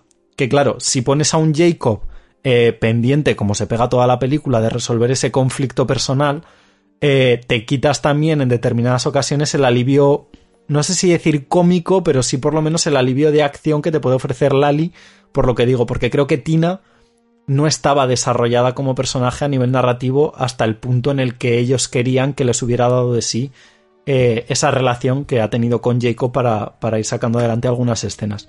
Es la sensación que tengo yo, ¿eh? O sea, más allá de, de temas de que si la polémica, que si, que si sí, que si no. Pero bueno, no sé, yo pienso Sí, que ese es que personaje además, estaba ahí un poco atascado. También ten en cuenta que si hubiera sido eso, eh, Tina con Jacob, Tina yo creo que al final también tiene cierto resquemor a Jacob porque es el que sí quiere casar con su hermana, su hermana se ha ido un poco por su culpa, en- no pegarían ciertamente. Claro, pero porque no la han desarrollado en la segunda película al final, aparece también de una forma un poco aleatoria. Y es que es lo que digo, o sea, hay una curva ahí que, que no la podían hacer con Tina porque no la habían eh, llevado a cabo en la segunda película. Y es, es lo que decía antes. Peca mucho de tener que arrastrar muchas cosas que se hicieron mal en la segunda. Pero bueno. Sí. Eh, más personajes. Eh, tenemos a Teseus. eh, Tenemos ¿quién a? McGonagall. Que Saida estará McGonagall. contenta de que sale la Nadie McGonagall de los quiere que hablemos de. McGonagall. Tenemos a Estoy contenta a medias.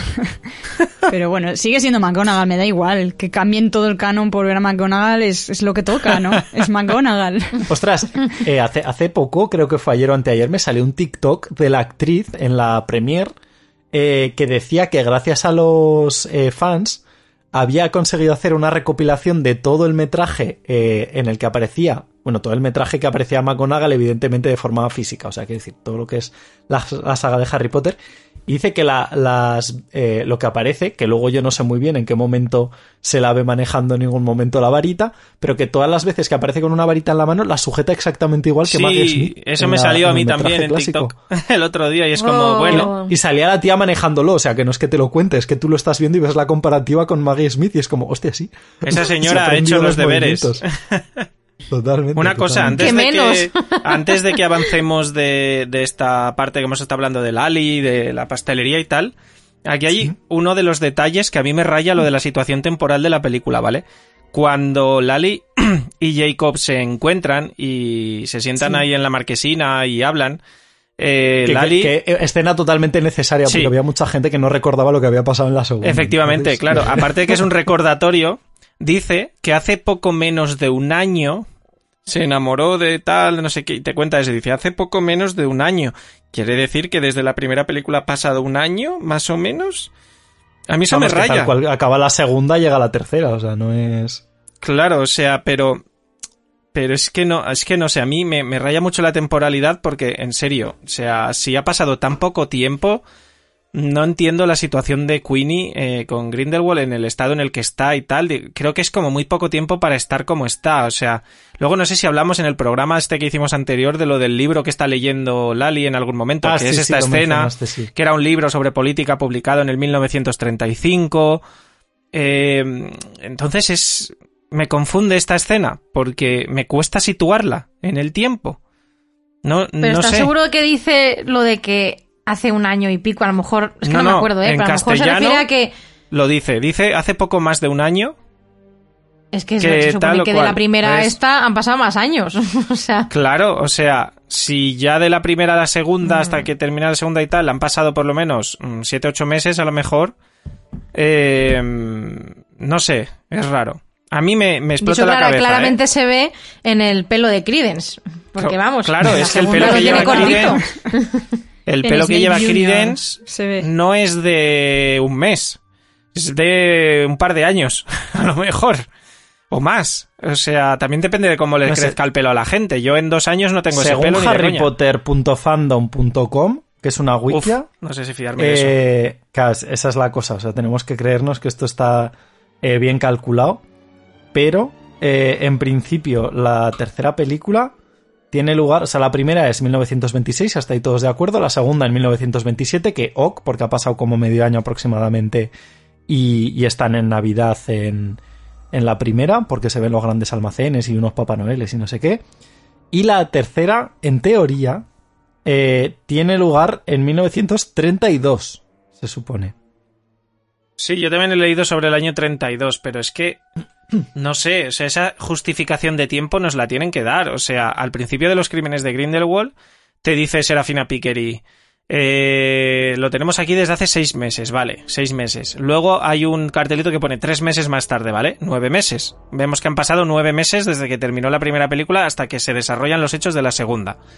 Pero aquí solo tenemos esa frase y es como si hubieran pasado días. Y yo, con todo lo que tiene preparado y todo el rollo y tal, yo no creo que hayan pasado días. Es que es eso, yo creo que han pasado años. Cinco o seis años tendría sentido en mi cabeza para desarrollarse esta historia que se está desarrollando en esta película. Creo, es mi opinión. O sea, no sé, es que necesito que nos la sitúen.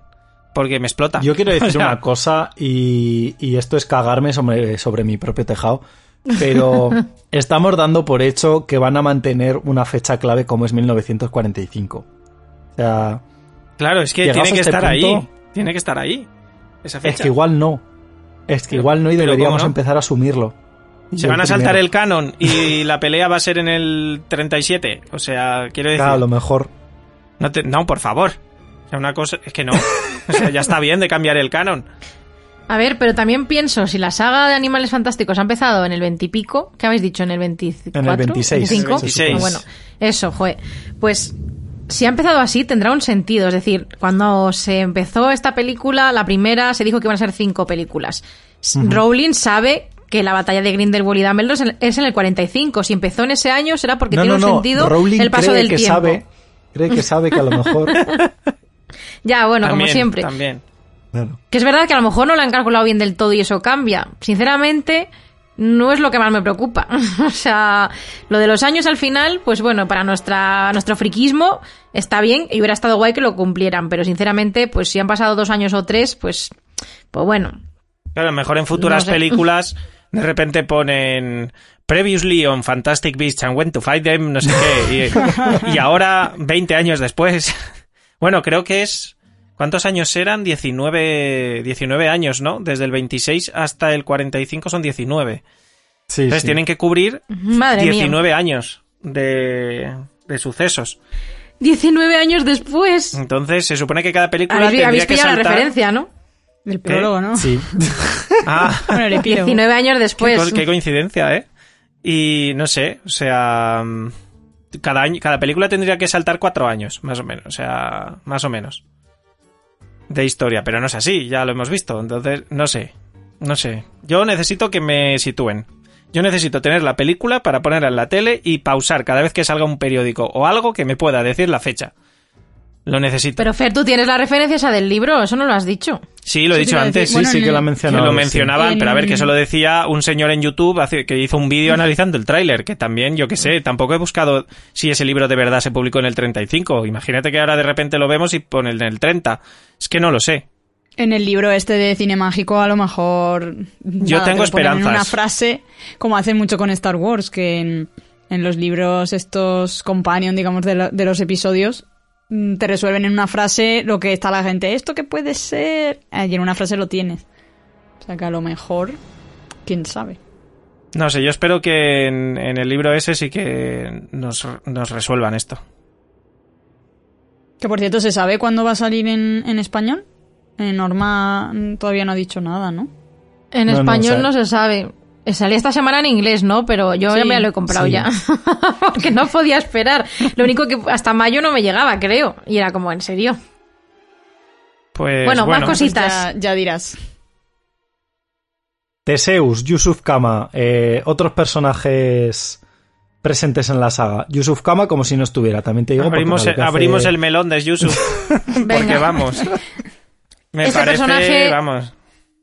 ¿Yusuf qué? Ese- ¿qué- ¿Quién dice que...?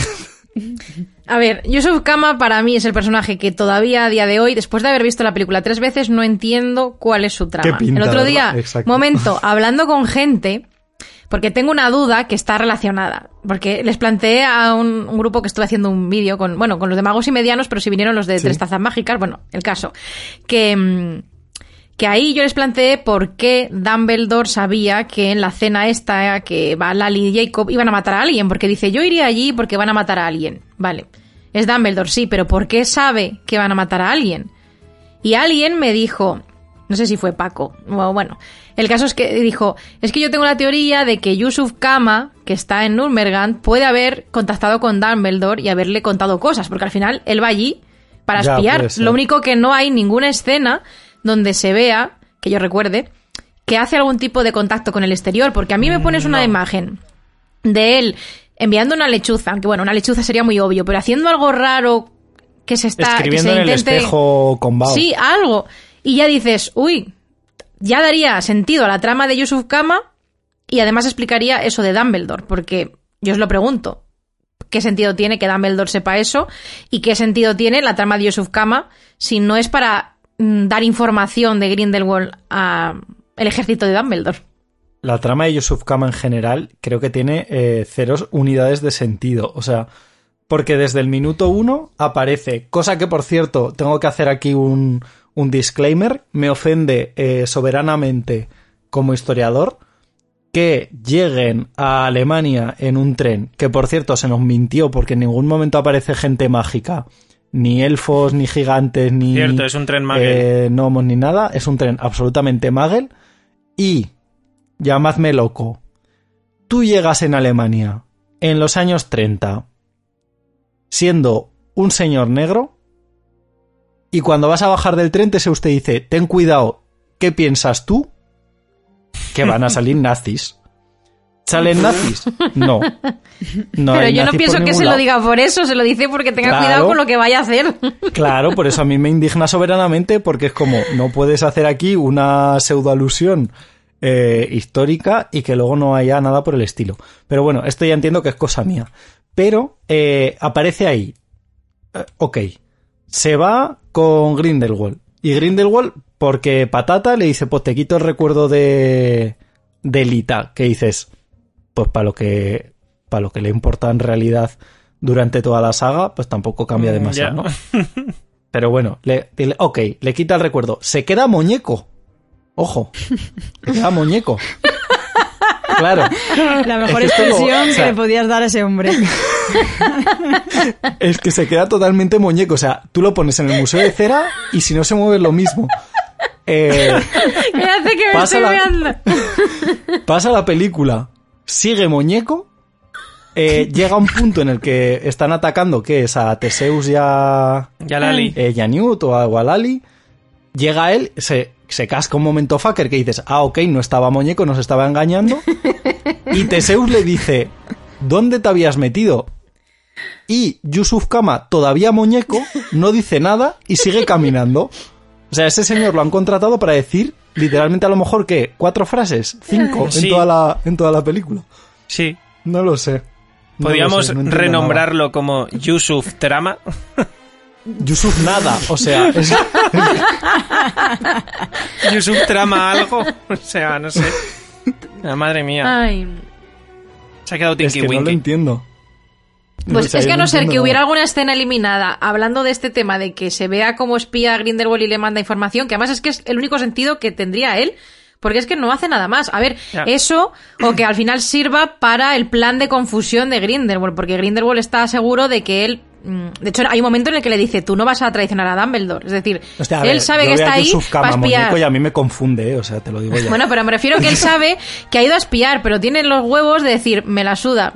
O sea, sé que al final te vas a quedar por, por tu propia decisión, que al final no. Pero realmente lo único que hace es para despistar en lo del plan de despiste Sí. que hay desde el principio, en el que todos tienen que colaborar. Entonces él va ahí, pues eso, para que Grindelwald cuando vea fragmentos del futuro, pues vea cosas de él y se despiste. Y ya está, pero no aporta mucho más. Yo en parte me, me gustó un poco la idea porque yo pensé... eh, es que claro, yo veía la, la película y pensaba, decía, hostia, esto lo van a hacer por esto. Y luego no... no, como si no.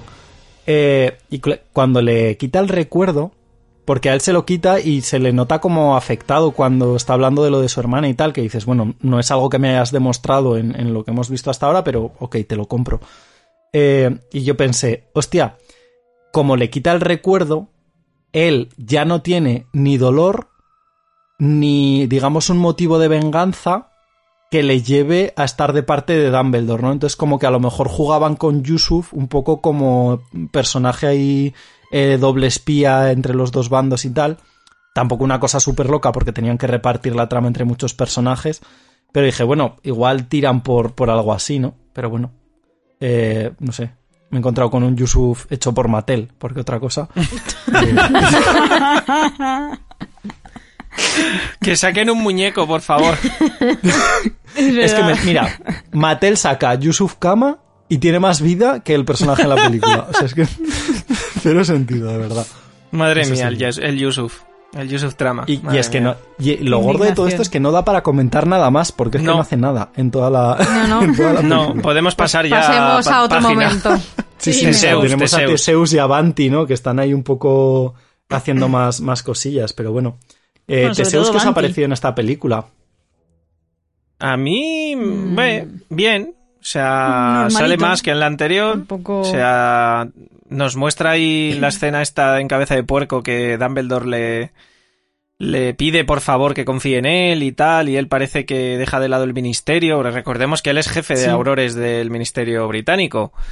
Y da un paso muy fuerte, que es seguir a Dumbledore, cuando el ministerio está muy en contra de Dumbledore en algunas cosas. Solo hay que recordar la de los crímenes de Grindelwald. Entonces, no sé, me parece guay. Eh, está ahí. El actor, la verdad que me gusta cómo lo hace, pero sin más, no sé. Tampoco tiene cosas muy allá en la película. Ya, como que le falta un poco de evolución, ¿no? A lo mejor al personaje. Sí. Sí, le Sí que es un verdad poquito. que en la- para mí lo único evolutivo, entre comillas, que tiene el personaje, bueno, o sin comillas, es la relación con Newt. Porque es verdad que a raíz de la Sí, muerte de. Lita, que antes no se hablaban casi, y en esta tiene cierta unión, eh, bueno, ya la escena de las mantícoras, que es súper divertida. Eso es lo Eh, mejor, vamos. Sí, pero por ejemplo, es verdad en el tren, cuando aparece Lali, se le olvida presentar a su hermano. O sea, que es verdad que siguen teniendo ahí una relación un poco distante, pero se nota que se va estrechando. De hecho, me hace gracia porque cuando llegan a Cabeza de Puerco, que le dicen, vamos a... Ah, no, antes de ir a Cabeza de Puerco, que están en Hogwarts, dice, Iza, voy a... Bueno, os vais a quedar donde mi hermano o algo así. Y se quedan como, Dumbledore tiene un hermano y justo Teseus y Newt se miran como diciendo... "Bu, Pues como nosotros, que hay gente que no sabe que somos hermanos Mm, o sí, yo qué algo sé. así. No sé. Es curioso. Pero es verdad que el personaje, pues bueno, me parece que le falta, le falta más desarrollo, que tenga más líneas, porque es que no, no sale mucho, quitando para el momento cómico y de alguna pelea, que por cierto, no sé si lo visteis, pero yo siento, bueno, y al final se ve más o menos que él y Lali, besitos, besitos. Mm. o sea, ya desde que se ven en el tren, Se ha olvidado lo ya cuando se miran, digo, Sí, ya, ¿eh? Pero bueno, se supone que como han pasado años, se supone, pues vale, pues el duelo a lo mejor ya lo ha pasado y tal. Pero. Pero nada más verse, digo, uff, estos se gustan. O sea, desde el principio. Pues yo sí peo. Luego la pelea que tienen. Yo sí pues, peo más a Tina y a Lali, ¿eh? tienen, ahí un, tienen ahí un momento al final de decir, uy, pues estas dos, a lo mejor, hacen manitas. Por cierto, ahora que hemos mencionado a Lali, sí, lo he confirmado. eh, No, no es directora, es profesora de encantamientos Sí, de sí, sí, sí, Ilvermorny. lo, lo he estado mirando antes, fallo mío, fallo mío. Que eso también me gustaría señalar, que hay- he leído en internet gente que se quejaba de, joder, ¿por qué han cogido a una profesora de Hogwarts que nadie conoce en vez de utilizar alguno, alguno de los profesores que sí que se menciona? Y es como, es que no es profesora de Hogwarts, es profesora de Ilvermorny y ya se vio en la anterior Claro. película, pero bueno. Pero es que lo que decía antes es que tampoco han hecho mucho hincapié en que estamos con otra escuela mágica. Es que otra vez vuelve Claro. a salir Hogwarts, eh, pero para, para mm, otra posibilidad que tienes de ampliar escuelas es que lo han pasado totalmente por alto. Se da por hecho que la gente se ha leído... No, no, pero que, mm, que me, me parece mm, eso. Dan por hecho que la gente se ha leído el texto este que sacó en- sacaron en el, en el Wizarding World de, de que explicaba las escuelas y eso. Ya es como, vale, sí, habrá gente que lo haya Ya. leído, pero muchísima más que no y que habría sido una oportunidad perfecta. Tampoco se trata ni que vayas a, a la escuela ni, ni que tenga que estar hablando de eso todo el rato, pero yo que sé, al menos un par de A frases. ver, a mí me encantaría ver Il- Sí, Ilvermorny también. algún día. Es Joder, cierto que aquí, guay. tanto por, market, por marketing de Harry Potter y tal, y además de que al fin y al cabo es la película de Dumbledore y Dumbledore Claro, vive ahí. sí. Entonces No, sí, y tiene me parece bien que vayan a Hogwarts, pero que era como un par de frases y ya con eso estás metiendo que, realmente es otra profesora. La gente no sabría, o sea, no habría podido tener esa idea de que era una profesora cualquiera de Hogwarts si le estás diciendo que no lo es, pero claro, si no le dicen nada, pues normal. Eh, iba a decir otra cosa sobre, sobre Teseus, sí, también que, que mm, cuando, cuando está en la escena de Dumbledore eh, un poco enseñando qué es lo que hace el pacto de sangre y tal, también creo que, que es como un poco esa parte de la sociedad que, que a lo mejor no entendería que Dumbledore pudiera tener una relación con, con Grindelwald, ¿no? Porque es como, él ahí es el desconocido, el que no sabe qué está pasando, y el que Dumbledore le va diciendo en plan, no, esto es sangre de, de Grindelwald y mía, eh, ¿y por qué? Y claro, y el otro, pues, pues porque nos queremos, o, ¿sabes? Un poco como hacer esa introducción de esa relación a alguien totalmente ajeno, que en este caso es a este hombre, y yo creo que, que se ve muy guay eso también en, en la peli. A mí me, como que le falta un algo y yo creo, a ver, no se entienda mal, es, le falta, Falta un eh, un poco de, claro, le falta un poco de desarrollo al personaje porque eh, yo creía, claro, tal y como lo habían planteado, empieza siendo un personaje muy recto, muy vinculado al Ministerio de Magia, lo rompen con el tema de Lita, que creo que ahí es también un poco como sucede en, en la saga de Harry Potter, con el tema de cuando aparece Voldemort en el Ministerio y tal y cual. Eh, entonces lo rompen ahí un poco. En esta lo introducen ya con Dumbledore como indicándonos que se medio desvincula, que además ya venía de ese comentario que le había hecho eh, Dumbledore cuando van a buscarlo a, Hogwarts en los crímenes de Grindelwald y tal. Y cuando yo creía que ya estaba ahí a, a punto de decir me uno a, a esta pseudo orden del Fénix, al final de la película se vuelve a Dumbledore y le dice, prométame una cosa. Eh, no sé cómo se lo dice, pero en plan de que irá eh, tras él y lo derrotará. Y es como, no, tío, involúcrate. ¿Sabes? O sea, ahí es como, como que ya me, me desbafan, me esbafan del todo a, eh, a, a Teseus y, y me da la sensación de que ya se lo van a quitar de encima en plan de posoc. Ya has cumplido, ¿no? No sé. Mm, No sé. Me, me da un poco esa sensación. Pero bueno. Banti, eh, otro, otro gran, bueno, gran personaje que nos lo introdujeron en la película anterior y, y aquí lo tenemos un poquito más desarrollado. Eh, ¿Qué os parece? Porque a mí me pareció un poco metida también con calzador. Pues O aquí sea, tengo una que- respuesta para ti, porque al principio cuando vi la película pensé, joder, Banti, ¿por qué está aquí? Pues eso, volviendo al tema de, jo, no está Tina, pero en cambio me ponen a esta tía y tal. Pero claro, luego pensé una cosa que para mí me parece clave y tiene todo el sentido del mundo, porque Banti es la que se encarga de llevar la maleta siempre, en todas las ocasiones, y es la Pues, única sí. cualificada, aparte de Newt, para cuidar a las criaturas. Es decir, cuando se lleva a hacer la maleta las copias, alguien tiene que cuidar de esas criaturas y nadie Eh, sabe de animales. Por favor, quiero hacer hincapié en esta escena porque es una de las cosas que más me indigna de toda la película. Banti va a no sé dónde, Lederwagen, que se llama la, la casa esta de réplicas de, de maletas o, o lo que sea. Bueno, será una tienda de cuero dice- o algo así. Y le dice el señor, ¿cuántas copias quiere? Y dice Banti, seis. Claro, mi cabeza si tú dices seis es que son seis. Es decir, seis más la de Newt, siete. Te voy a comprar que con la de Newt son seis, ¿vale? Cinco copias y la de Newt. Pero el desarrollo de la trama de la película Chan, solamente chan. nos muestra cinco. Hostia, yo en eso no me había fijado. Claro, la de Banti, la de Teseus, la de Lali, la de Jacob y la de Newt. Cinco. Que de hecho a mí era lo que me hacía pensar que en el último momento iba a aparecer eh, cual salvadora del mundo Tina con una maleta extra, que era la sexta, diciendo aquí estoy yo con mi coño moreno y la maleta que os faltaba. Y de hecho cuando eh, Banti sube, yo pensaba que la que iba encapuchada era, era Tina. Yo Pero- también pensaba eso. Sí, yo, yo también, yo ya te digo, yo toda la película O sea, no, perdimos ninguno la esperanza hasta el, hasta el último minuto. o sea, Ya. Igual están escenas, escenas eliminadas, ¿sabes? Eh, Tina llevando la maletita por ahí. Pero No. fijaros eh, cuánto nos importaba Banti, que todos pensamos que era Tina en vez de Banti, que era la otra que había llevado una maleta, ¿sabes? Pobre Banti. Pero es lo que digo, o sea, hay, hay un fallo de récord que es que además dice el número explícito, ¿sabes? Porque no le dice voy a necesitar unas cuantas. No, le dice seis. Número cerrado, seis. Y no hay Puede una que lo dijera maleta. porque se equivoque. O porque, Puede. espérate, o puede que lo diga porque es parte de la contraplanificación. Entonces hay seis maletas, pero luego solamente realmente utilizan cinco y la sexta está, mm, yo que sé dónde, para crear más Pues- confusión. O sea, te, te porque lo nos está confundiendo a nosotros. Te lo compro a nivel narrativo, pero me parece sí. a la hora de, de hablar de cara al público muy confuso. Claro, sí, o sea, sí. cada vez pienso más que hay cosas en, las- en la peli que nos confunden a nosotros precisamente porque es lo que quieren conseguir. Pero es que no lo consiguen tanto.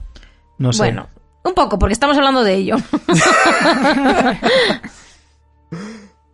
no sé, pero. que no sé si es por eso, me- ¿eh? Pero es lo que se me ocurre como para explicar un poco eso. Si lo que quieres es despistar, es- tiene sentido que hicieran una de más, aunque no nos digan quién lo tiene.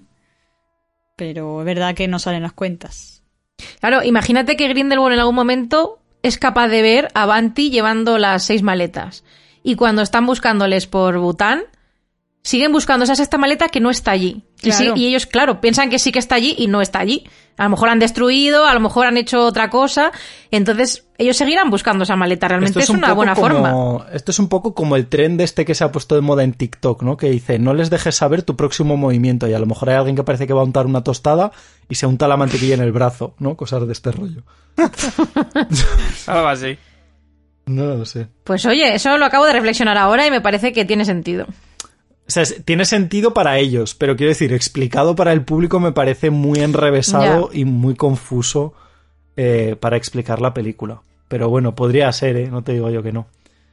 Sí que es verdad que además me da la rabia eh, enorme el hecho de que utilicen a Banti, que esto es algo de lo que ya he comentado antes, eh, que, que me da la sensación de que yo tengo que hacer muchos, muchos actos de fe de creerme los cambios que han hecho sin pedirles explicaciones, pero por ejemplo utilizan Avanti para hacer justificaciones absolutamente tontas cada dos por tres y siento que me han tomado un poco por tonto a nivel narrativo, ¿sabes? Porque por ejemplo lo de las maletas eh, sudan de ello como, como de la mierda, pero luego en repetidas ocasiones tienes a Banti eh, el tema de, por ejemplo, que aparezca al final diciendo, oh, oh, oh, es que no tenías que saberlo todo, Newt. Y es como, ya, ya me lo has dicho en una escena que ha quedado claramente recalcado. Es más, toda la película va de que no todo el mundo tiene que saber todo. No sé, o sea, ahí me da un poco de rabia Incluido nosotros.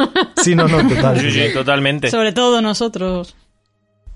Pero me, da un poco de rabia porque han usado Avanti o tengo la sensación de que la han usado como para explicaciones eh, muy tontas, muy banales, que al final a mí me, no me han terminado de gustar, sinceramente.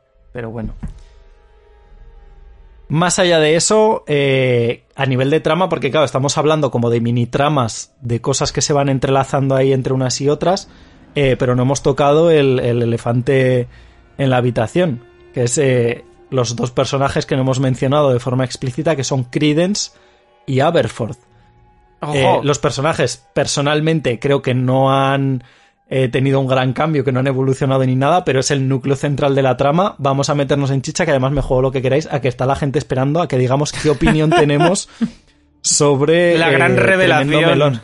La Sí, sí, gran sí. revelación de la película.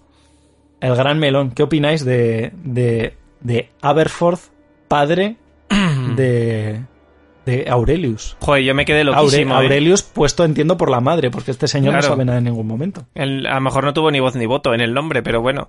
Yo la verdad es que te pilla por sorpresa la revelación, porque te lo dicen así como a través de la puerta, están hablando Dumbledore, o sea, Albus y Aberforth, y le dice, vamos, Aberforth, si es tu hijo, no sé qué tal, y fue como, espera, ¿qué? ¿Qué acaba de decir? O sea, nos acaba de revelar el puto secreto de Aurelius así sin avisar. O sea, a mí me, me, me, me dejó loco de repente. O sea, no me esperaba para nada que nos lo fueran a contar ahí. Yo pensaba que se, se, se sabría hacia el final de la peli o algo. Y es como a mitad película. Yo me quedé loco. O sea, me quedé como golpeaba hasta la butaca. O sea, como de, espera, espera, yo, espera. Fui, yo, fui, yo fui un poco el meme de, de John Travolta, ¿eh? ¿Sabes? en aquel momento. Mirando para todos los lados en plan, ¿qué? Sí, sí, en plan de... Pero es que además te juro, o sea, yo creo que hice ese gesto porque iba con María y con una amiga que vino de Valencia y tal y dijimos, pues vamos a aprovechar y vamos a ver los tres la película. Y me miraron las dos y cuando me di cuenta que me estaban mirando las miré como diciendo, es que nadie lo ha escuchado. ¿A todo el mundo le ha parecido normal que digan esto aquí en medio de la película? Es que de repente, sin anestesia ni nada, te lo sueltan. O sea, es como, ¿perdona? O sea, y es que encima, ¿por qué nunca habíamos teorizado sobre Aberforth, que tuviera que ver con Aberforth? Vale, que es verdad que Grindelwald al final de la segunda le dice que tu hermano tal, no sé qué, y ahora entendemos que le ha mentido en eso para el odio, ir a matarle y todo el rollo.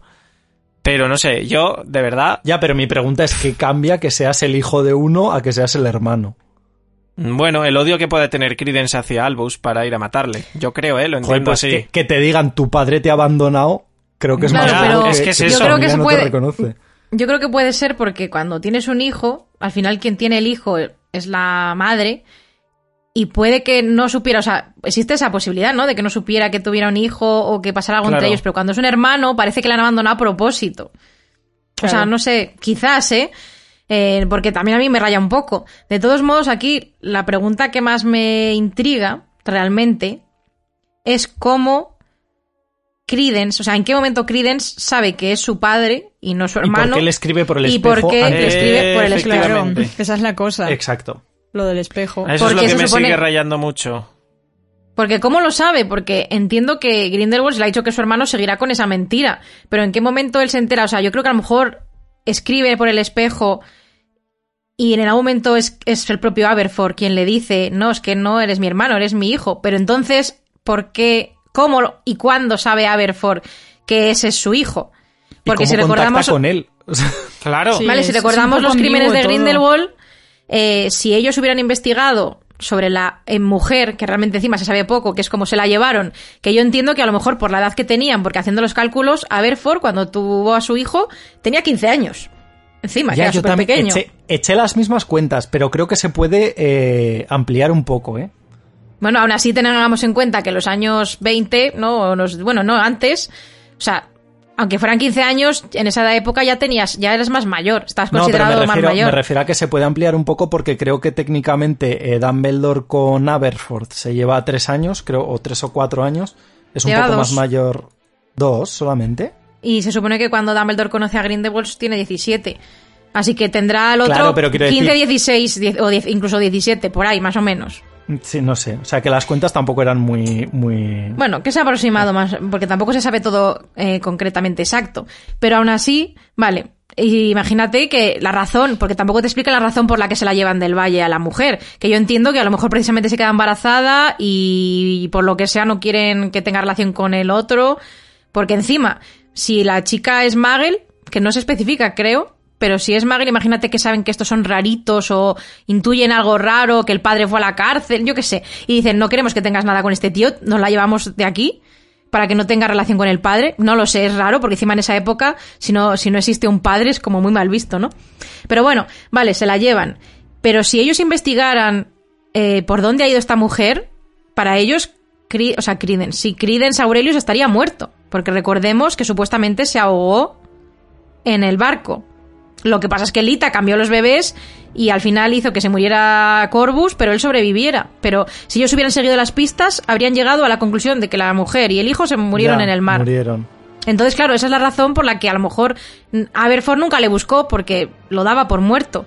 Pero ¿en qué momento descubren que ese Oscurus, ese Oscurial, es el hijo? Es que eso es lo que no entiendo por ningún lado. Es que no tiene mucha lógica, Ya. la verdad. Es que no. Estas son las cosas que decimos de que no tiene demasiada consistencia las tramas, de que está todo como cogido con pinzas, ¿sabes? Que no. Le hace falta más coherencia o más explicación. Es como si estuviéramos viendo algo adaptado que para la película no es necesario y vas haciendo, pero en el fondo hay otra historia detrás, pero es que no. Aquí la información que tengo es la que me das y no me das nada. o sea, que es un poco caos. Porque yendo más allá, ¿en qué momento también en Grindelwald descubre que es un Dumbledore? Porque mi pregunta es, ¿sabe, o sea, le está mintiendo a propósito diciendo que es su hermano aunque es el hijo a propósito o es que él cree que es el hermano? Porque obviamente Grindelwald lo sabe. Entonces, aquí es cuando empiezan las teorías, porque yo empiezo a pensar, digo, bueno, ¿y si Grindelwald sabe la verdad y por algún casual Queenie le lee la mente y se lo cuenta a, a Credence? O porque es lo único que se me ocurre, o eso, que contacte con el espejo y que de alguna manera sepan que es él. Porque también recordemos que es Dumbledore el que envía a Newt en la segunda película a, Nue- o sea, a Nueva York, bueno, en la primera a Nueva York y la segunda a París. O sea, Dumbledore desde el principio está muy interesado en Credence. Entonces, se supone que en algún momento él tiene que intuir que, que Credence es su- el sobrino perdido. Porque es él el que está todo el rato tentando, bueno, tentando a Newt para que vaya a cuidarlo y a protegerlo. Entonces, que además, bueno, también recordemos que a lo mejor la teoría esta de que cuando Grindelwald le dice a Credence que es su hermano, no estaba hablándole a él, sino a los Curus que está dentro, que también está la teoría de que es el mismo Oscurus que tenía Ariana y por eso son hermanos, porque es como el mismo Oscurus. Era mi, era mi burro, de ahí no me bajé y me pego una hostia, pero como una casa. Bueno, pero es que en serio, en serio, sí que es verdad que ayer, que estuve viendo las escenas eliminadas de los crímenes de Grindelwald, hay una que no me acordaba, que me parece importante. Y es que Dumbledore le cuenta a Newt que, o sea, que, joder con los nombres, que Grindelwald tuvo una visión que le dijo que solo podría derrotar a la persona que más temía con un Oscurus. Entonces, tiene lógica que, que Grindelwald quiere cubrirse las espaldas y que si oye rumores de que hay un Oscurus, vaya a por Claro. él. Pero ¿en qué momento descubre que es el hijo... O sea, el hijo, el sobrino, o sea, el sobrino y el hijo de Aberforth. O sea, yo no sé si a través de que él el futuro puede intuir cosas o él, a raíz de que encuentra los Curus, pues empieza a investigar quién es ese chico y descubre la verdad. Que también es un poco como qué casualidad, justo descubres los Curus y luego te das cuenta de quién es. Pero bueno, podría ser. Al fin y al cabo, Irma, Irma Duval, la medio duende, ella en algún momento tendrá que descubrir que el bebé que lleva no es el que llevaba antes. Claro, es lo que, lo que hablábamos. Es como en Igual algún sí, momento igual se se hizo daría la loca. cuenta. Igual sí O sea, claro.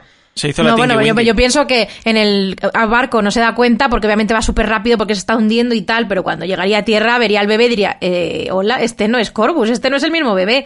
O sea, eso no lo hemos visto, pero yo entiendo que Lita se lo confesaría y a lo mejor es la única persona que sabe la verdad y por eso en los crímenes la matan. Pero Puede claro, que, que sepa que no es el mismo bebé no significa que tenga que saber quién es en realidad. Claro. A no ser que mirase los registros del barco. Imagínate que en el barco solo hay cuatro bebés y, y sobrevivieron y el único que, que murió es Corvus. Entonces deducen que, bueno, no sé, alguna deducción rara que deduzcan que ese es el hijo de una tal señora que tenía un tal Aurelius. Podría ser. Es muy complejo, ¿vale? No sé, espero que me estéis pillando. Pero, pero creo que puede tirar por ahí. Podría ser, podrían contárnoslo en algún momento de la película, la verdad. Es que, joder, si tuviéramos libros de estas historias, seguro que esto estaba bien y los huecos que nos faltan en las películas, pues los suplíamos, que es lo que pasaba con Harry Potter. En Harry Potter hay un huevo de problemas de este estilo, ¿eh? Hay muchas Lo que pasa es que muchísimo. tenemos los libros para rellenar los huecos y no nos quejamos tanto, pero hay un huevo de movidas raras que, que de hecho justo una es la del espejo.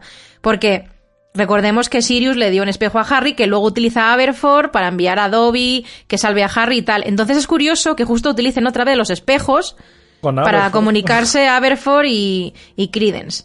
Pero también estamos con lo mismo. Alguien tiene que haberle dicho a Credence que Aberforth es su padre, porque si no, porque escribe a Aberforth y no a Dumbledore. Es que a mí Que también sí, pero, pero también me hace gracia porque en el enfrentamiento entre Dumbledore y Credence, eh, como que el propio Dumbledore, o a mí es la sensación que me da por la interpretación de Jude Law, eh, es que no sabe realmente quién es hasta que no se lo dice Credence. O sea, en el momento en el que Credence le dice que él es un Dumbledore, eh, Albus Dumbledore dice, hostia, es él. Pero le Que dice tampoco que entiendo en muy ese, bien. En ese momento sí que reacciona rápido, ¿no? Creo recordar y le dice en plan, pero no es lo que tú crees, como si sí que lo supiera. Sí.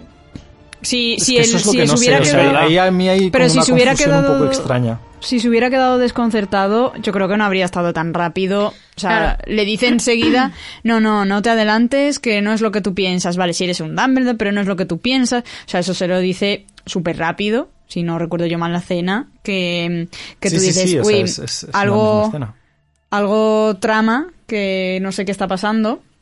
Y yo creo que ya ahí empiezas a adivinar que a lo mejor, pues eso, es una mentira lo que decía Grindelwald y, y que les queda si no es hijo de alguien, como no sea un primo segundo perdido, ¿sabes? Pero que eh, yo creo que a partir de esa escena pues empieza a tener más sentido cuando luego ya te dicen lo de o sea, la, la confesión esta, que por cierto, a mí sí que me, a mí sí que me gusta cómo está tratado, ¿sabes? En plan como medio espiando, eh, empiezas a, a adivinar esos secretos, que al final también son secretos de, de Dumbledore, Sí, eso obviamente. Me gusta cómo está, cómo está tratado, que no le dan, eh, no sé, como una epicidad, sino que, que parece que te lo digan así de pasada para que tú digas, espérate, espérate, que un poco lo que habéis dicho, ¿no? De qué está pasando, está diciendo eso de verdad. Y a mí me gustó la escena. Pero, pero eso yo creo que Dumbledore algo sabía. ¿Cómo? No lo sé. Y que faltan es. muchas cosas, sí. Tengo la sensación yo que decía de lo que decís de, de las películas de Harry Potter. Hace no mucho que, que las vi todas otra vez y además la vi con gente que no había visto nada, ni leído los libros, ni visto las películas. Y Tía, yo qué me daba... lujazo, ¿eh? Total. Además con, con los padres de mi novio, que en verdad es gente mayor, que vamos, rondan los 60 y algo, y, y las estaban disfrutando, pero a la vez había algunas cosillas que cada vez que acababa la película era como, "Mm, vale, ahora consenso. Y esto porque es así, y esto da, y me, doy- me daba cuenta de que eran cosas que yo decía, es verdad, mm, es que no tienen sentido. En las películas, ahora que lo estaba viendo con, como con el prisma Claro, de claro. quien no tiene ni idea, que no habían leído nada de los libros. Y con Animales Fantásticos, yo creo que ahora somos nosotros los que estamos teniendo la Totalmente. sensación, claro, de... Somos nosotros los muggles, ¿no? Sí, Ahora estoy viendo muggles película total. como... Estoy viendo la película como si no me hubiera leído los libros. Por eso me molestan un poco estas películas, porque es como... eh, hubiera preferido novelas si van a ser así. O sea, si me vas a contar las cosas a medias, si me vas a mezclar todo un batiburrillo de, de tramas abiertas, eh, para eso mm, no lo hagas. ¿Sabes? Pero, pero por otra parte, mm, no sé. O sea, está bien que le pongan empeño y que quieran hacer solo pelis. Me parece bien cambiar el registro. Pero yo qué sé. Sí, pero Luego ne- pasan necesitas estas llenar cosas. los huecos de otra forma. O Claro, o acompáñalo con otras cosas, o no sé. El transmedia está para Una eso serie de televisión, unos cómics, Claro. un... Aprovecha, aprovecha la narrativa transmedia, que es muy rica y que Harry Potter todavía no ha potenciado todo lo que podría potenciar. Porque al final las películas de Harry Potter mm, eran adaptaciones, no, no te estaba dando material nuevo. Pero ahora que sí que lo está haciendo, lo está haciendo de aquella manera. O sea, lo está haciendo diciéndote cosas que son inconexas, que no tienen sentido. O sea, ¿a qué viene esto? ¿Cómo sabe este otra cosa? No sé. Yo eso, tengo sensaciones encontradas de me falta información y no tengo dónde acudir para encontrar esa información porque directamente no me la estás dando y por eso considero que es como son que a la película le ha faltado media hora. ¿no? Como que le ha faltado ahí unos, unas escenas entre algunas cosas ahí aleatorias. Sí, sí, no haría falta media hora, o sea, Más que cinco tiempo- minutos para... No, que diga- a ver, digo media hora por coherencia. Sí, pero por ejemplo, Lo- también lo, yo quería reafirmar, Saida, lo que decías de Dumbledore cuando llega con Credence, que sí que ahí se entiende que él sabe que es el hijo. Bueno, obviamente lo sabe, porque además ah, lo dice rápidamente, pero también sabe que, o debe intuir que Grindelwald le dijo que era su hermano, porque le dice eso de no es lo que tú crees. Pero además, Claro. en, ese, en lo que sí que es verdad es que en ese momento descubre que es Credence el que está escribiendo en el espejo. Entonces es algo raro porque le dice, anda, así que eres tú el que estaba Es escribiendo verdad. en el espejo. Entonces es muy raro porque... mm, ¿Por qué sabe lo que le, ha dicho Grindelwald pero, pero no sabe que está hablando con su hermano? Es que es todo muy raro, es como que falta mucha información. Pero bueno, aparte de eso, esa escena a mí me parece preciosa y brutal. A mí me gusta, pero Sí. me da como unas vibes de Doctor Extraño que es como, ¿por qué metéis esto aquí? La dimensión espejo, ¿verdad? Sí, Sí, es un la poco dimensión raro espejo, el Lo pensamos astral todos. es un poco... Lo A pensamos ver, yo creo que también han querido enseñar algo de la magia, además de que es espectacular visualmente, eh, diferente. Siempre estamos acostumbrados a te lanza un hechizo y ya. A mí que hagan algo como más. mm, Sí. eh, como espiritual. Porque además es una forma de proteger el mundo, el mundo magel, bueno, y el mundo mágico, o sea, de no, no estropeamos nada y al mismo tiempo estamos Ya, ya, protegiéndose. eso sí. No como los Eh, Vengadores, Sí, pero que por lo ejemplo, ahí, ahí le, le doy cierto sentido, pero por ejemplo, ya cuando lo pasamos a la escena de combate entre eh, Grindelwald y, y Dumbledore, que personalmente no la entiendo porque en teoría no se enfrentaban hasta, o por lo menos de forma directa, hasta, hasta su enfrentamiento final, me saca un poco más de contexto, porque me recuerda también mucho, esto sí que tengo que decirlo, al, al tema Harry y Voldemort en, en el cementerio. Bueno, pero, Pero esa bueno. batalla no se puede decir que es una batalla, o sea, se tiran cuatro No, hechizos no sé, y me realmente es para demostrar más eh, su relación, en qué punto está y, y es que esa, pues tú dices eso y a mí es la mejor escena de toda la película. La de Grindelwald y Dumbledore, para mí, la de las más emocionantes y que más te explica, sin palabras, lo que sienten el uno por el otro. Y que el hecho de que paren, de que podrían haberse matado en ese momento, Ya, que el pacto sí. se ha roto y no lo hacen. O sea, es que te está dando muchísima información. Y me parece preciosa. O sea, que luego hablaremos porque es el final de la peli. Pero bueno, Pues yo le iba a sacar ahora porque quiero Ah, pues sacar bueno. a colación. pues saca, quiero sacar a saca. colación un tema, que es el tema de la ruptura del, eh, del pacto de sangre. A mí personalmente, bueno, me, me da un poco igual que sea roto. Eh, Fer estará contento porque apostó por, Sí. por el final de esta película. Yo personalmente hubiera agradecido ver un poco más eh, el pacto de sangre, digamos, en acción, es decir, que hubiera supuesto alguna traba más eh, como tal, pero bueno, si lo querían romper aquí, solo tenían una película para hacerlo, porque realmente hasta el final de la segunda tampoco lo vemos eh, de forma, digamos, explícita, ¿no? Pero esto es lo que hablaba antes de esa relación entre Credence y Newt. Sinceramente, tenemos prácticamente desde el minuto uno eh, que Credence está ya eh, con un pie allí y otro aquí, o sea que está ya eh, gurrumio a más no poder. Sinceramente, además, la parte, aprovechando que esta es la zona de spoilers, eh, tal y como acaba la película, la sensación que yo tengo es que la cuarta habrán dicho, oh, han pasado X tiempo y según cómo vaya la relación con Ezra Miller, eh, la cuarta película empezará. Es así, ¿eh? Yo creo que la cuarta película empezará con un entierro o no, dependiendo de cómo se desarrolle la situación con Ezra Miller. Y lo digo completamente en serio. Sí, yo también Porque pensé además- lo mismo. Entonces, claro, para mí realmente creo que hubiera tenido mucho más sentido y hubiera cerrado mucho mejor todo el círculo en el momento en el que eh, Grindelwald ataca a Credence, que por cierto, esto es algo que tampoco me gustó, se dio como a entender que los únicos, eh, digamos, participantes activos en la muerte de eh, de Ariana eran Aberforth y Dumbledore, o sea, bueno, Aberforth y, y Albus, eh, como si Grindelwald estuviera ahí pero no lanzara ningún hechizo y me hubiera gustado que lo integraran, pero esto ya es una cosa que tampoco me cambia absolutamente nada. Bueno, sí que me lo cambia, pero no es algo que me, me mate. Eh, pero en el momento en el que Grindelwald va a atacar a, a Credence, eh, bueno, de hecho, no sé si va a atacar a Credence o va a atacar a Newt. Porque A no lo tengo todo. Mm, Es que a mí me hubiera molado.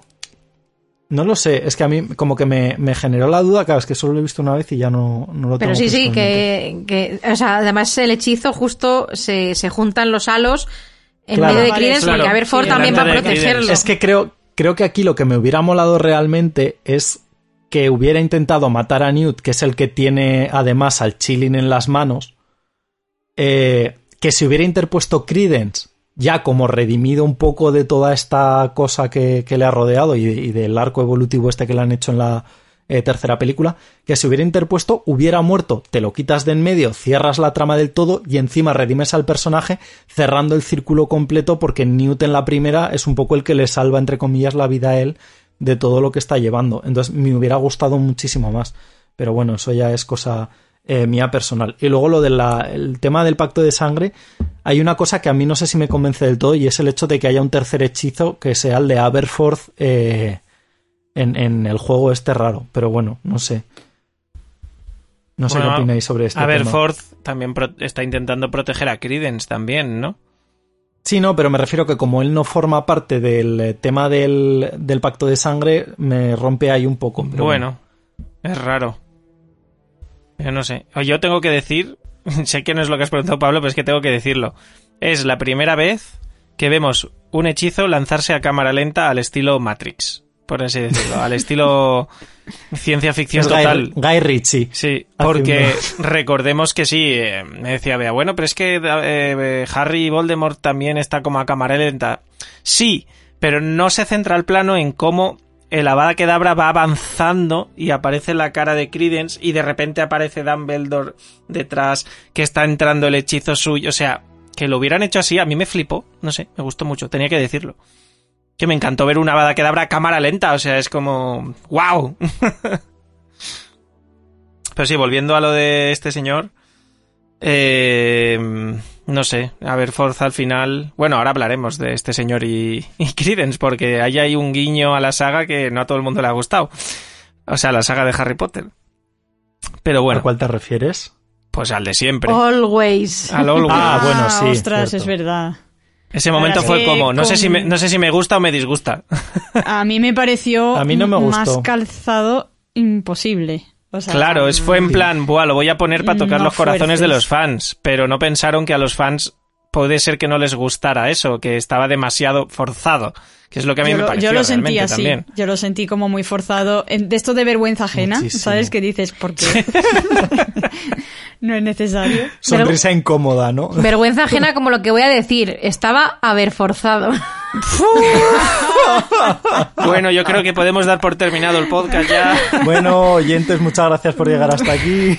Ay, ay. Es cierto que a mí no me gustó. Es decir, entiendo que la palabra no solamente es exclusiva de Snape, pero la importancia No, no. y el valor que tiene en la saga aquí como Claro. que se, se, se vuelve muy banal. Es como Podría que haber se, dicho cualquier otra claro, cosa. Como que se prostituye la expresión. O sea, no, no Sí. es necesario. Si eso lo metes ¿sabes? como un guiño en una serie de los merodeadores que se la digan a Snape, dices, ah, pues Claro, Snape. pues bueno. Luego la recuerda, tal, ¿no? Pero bueno. Pero aquí es como, pff, no era Y- necesario. Pero Bueno, se la dice a- al hijo de Snape, ¿no? A, a, a Credence. sí. Y lo del pacto de sangre, yo quería decir que es cierto que es muy raro porque se dice que es muy difícil de romper, que ni siquiera ellos saben cómo se va a romper. Pero bueno, incluso el propio Dumbledore dice, bueno, es el destino, ¿no? Como que él tampoco sabía cómo se iba a romper. Lo hizo un mago. Sí, además, literal. Lo hicieron tres magos. Pero es cierto que se supone que no se pueden enfrentar y en el enfrentamiento la idea es que los dos se enfrentan. Y ellos no habían pensado que si uno se enfrenta pero el otro no. También es verdad que. Grindelwald no estaba atacando a Dumbledore como tal. Eh, O sea, estaba atacando a, a Credence. Entonces, se me hace como raro. Pero también al final, Aurelius, Credence Aurelius, es de su familia. Entonces, a lo mejor también, al ser familia Dumbledore, pues está relacionado. Que por cierto, Pablo, me acordé de ti porque decías lo del ascenso de Skywalker y sí que es cierto que se podría intuir un poco. A ver, sí que hablamos de Dumbledore, Albus, pero es verdad pero que los secretos va- va son de la familia. todos, sí, Claro. Porque toca es- Aberforth, toca Claro. Credence. De Claro. hecho, el pacto de sangre se rompe eh, cuando están defendiendo a Credence. A mí me pareció una forma muy bonita de hacerlo, pero es verdad que quedó como que faltaba mm, algo de fuerza en el sentido, quizás. Sí, quizás Sí. Yo creo que el problema es. vo- Volvemos a lo mismo de antes.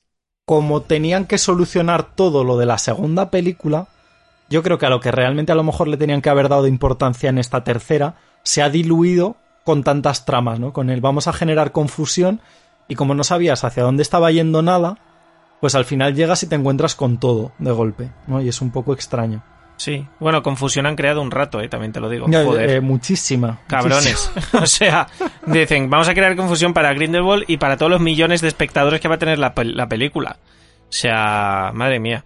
Ay, ahora que has dicho, Bea, que te has acordado de Pablo, yo me acordé de Pablo viendo la película con lo de que, con su teoría de que Yusuf Kama era Tina, usando Ah. pociones multijugos. Sí, sí, total. Y hubo un momento... Habría tenido más sentido.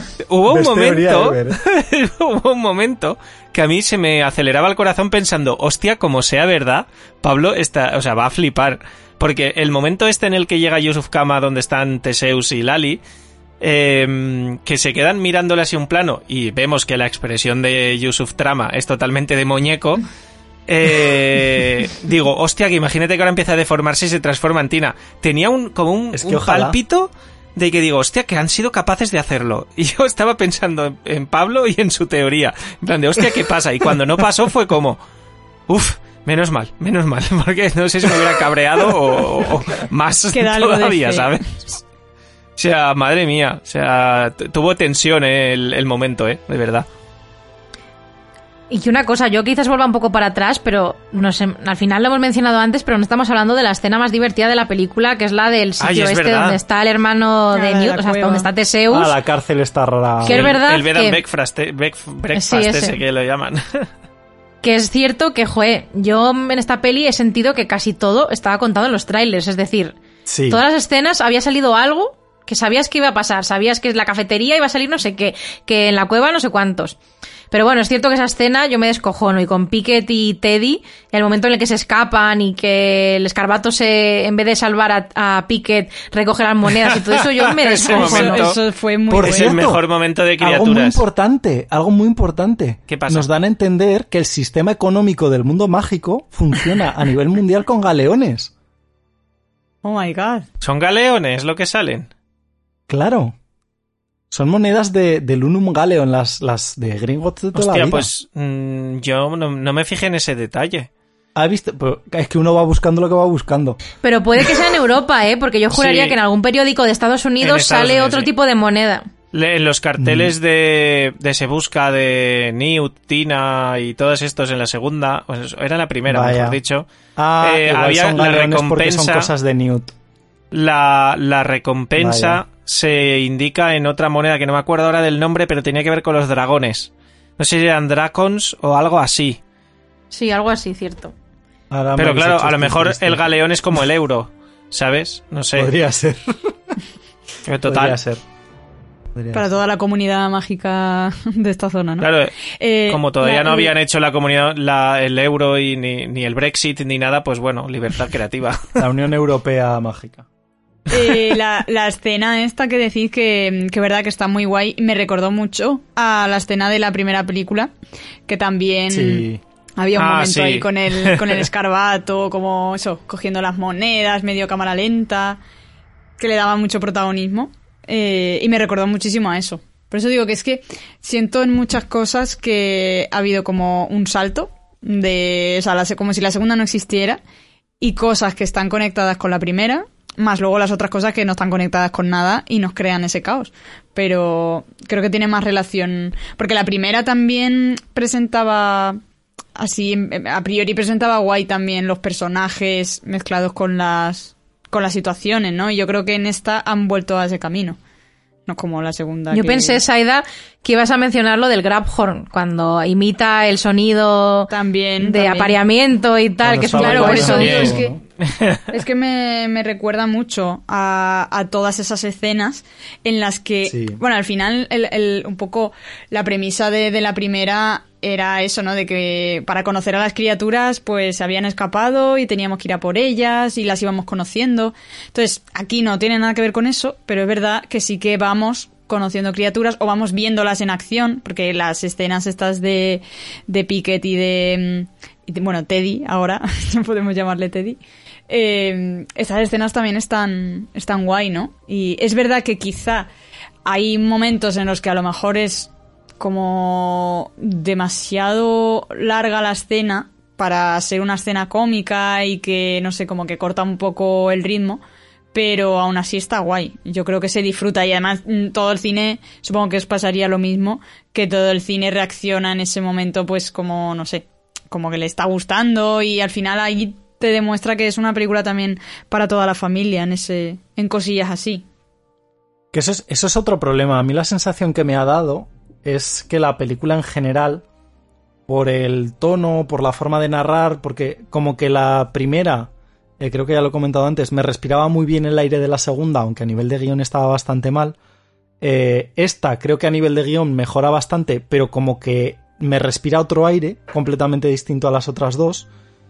Y tengo la sensación de que lo han hecho como demasiado para todos los públicos, no se me malentienda. Quiero decir, no digo ni que sea infantil ni nada por el estilo, sino que lo han intentado hacer como una especie de película, entre comillas, libre eh, respecto a las otras dos, como si no fuera tanto una tercera entrega dentro de la saga. Y es algo que, entre comillas, me ha molestado, ¿no? Porque es como, yo vengo a ver una tercera entrega de una saga. No lo sé. Bueno, está, está bien que tenga, o sea, que, que funcione como película individual también, pero es verdad que había, Sí, sí, sí, sí. había, había muchos momentos, y ya hemos comen- con- eh, comentado algunos, en los que era como excesiva introducción. Es rollo, a ver, que es la tercera película, que no es la número 20 de una saga que me vas a recordar lo que pasaba en la primera, ¿sabes? O sea, que tiene demasiada introducción de algunas cosas que ya todos sabemos y que no hace falta que cuente. No sé si a lo mejor por ahí eh, va lo que dices, ¿no? De, de que funcione, o sea, no creo que funcione totalmente independiente. No, es una película luego, que, que, que fuera, mm, pues eso, como, como el episodio 4 de Star Wars con respecto al primero, mm, no creo que funcione en el mismo plan. Pero, pero es verdad que como tiene esas inconexiones entre las películas, pues al final, no sé.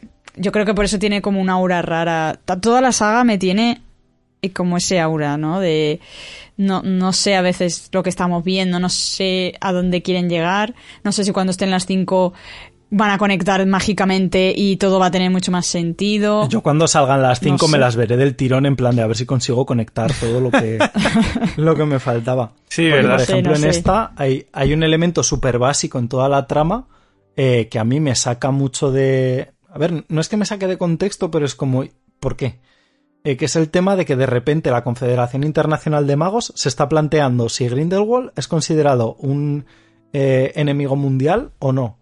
Y es como, en la primera, eh, todo el mundo sudaba como de la mierda, porque recordemos que Newt aparece en el...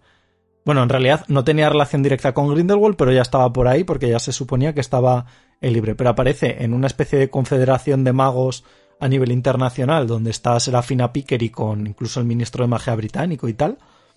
Y ahí, eh, en plan de, por favor, llévense a estos señores, eh, aquí hay un Obscurus petando la ciudad y en teoría Grindelwald está en mi país, pero me da igual.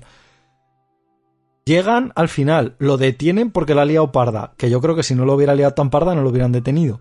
En la segunda lo van a trasladar y se escapa. Se escapa y en el propio París, con todo banderolas por toda la ciudad, que dices, aquí, si esto es un peligro mundial, alguien tiene que hacer algo, se supone, eh, todos pasan.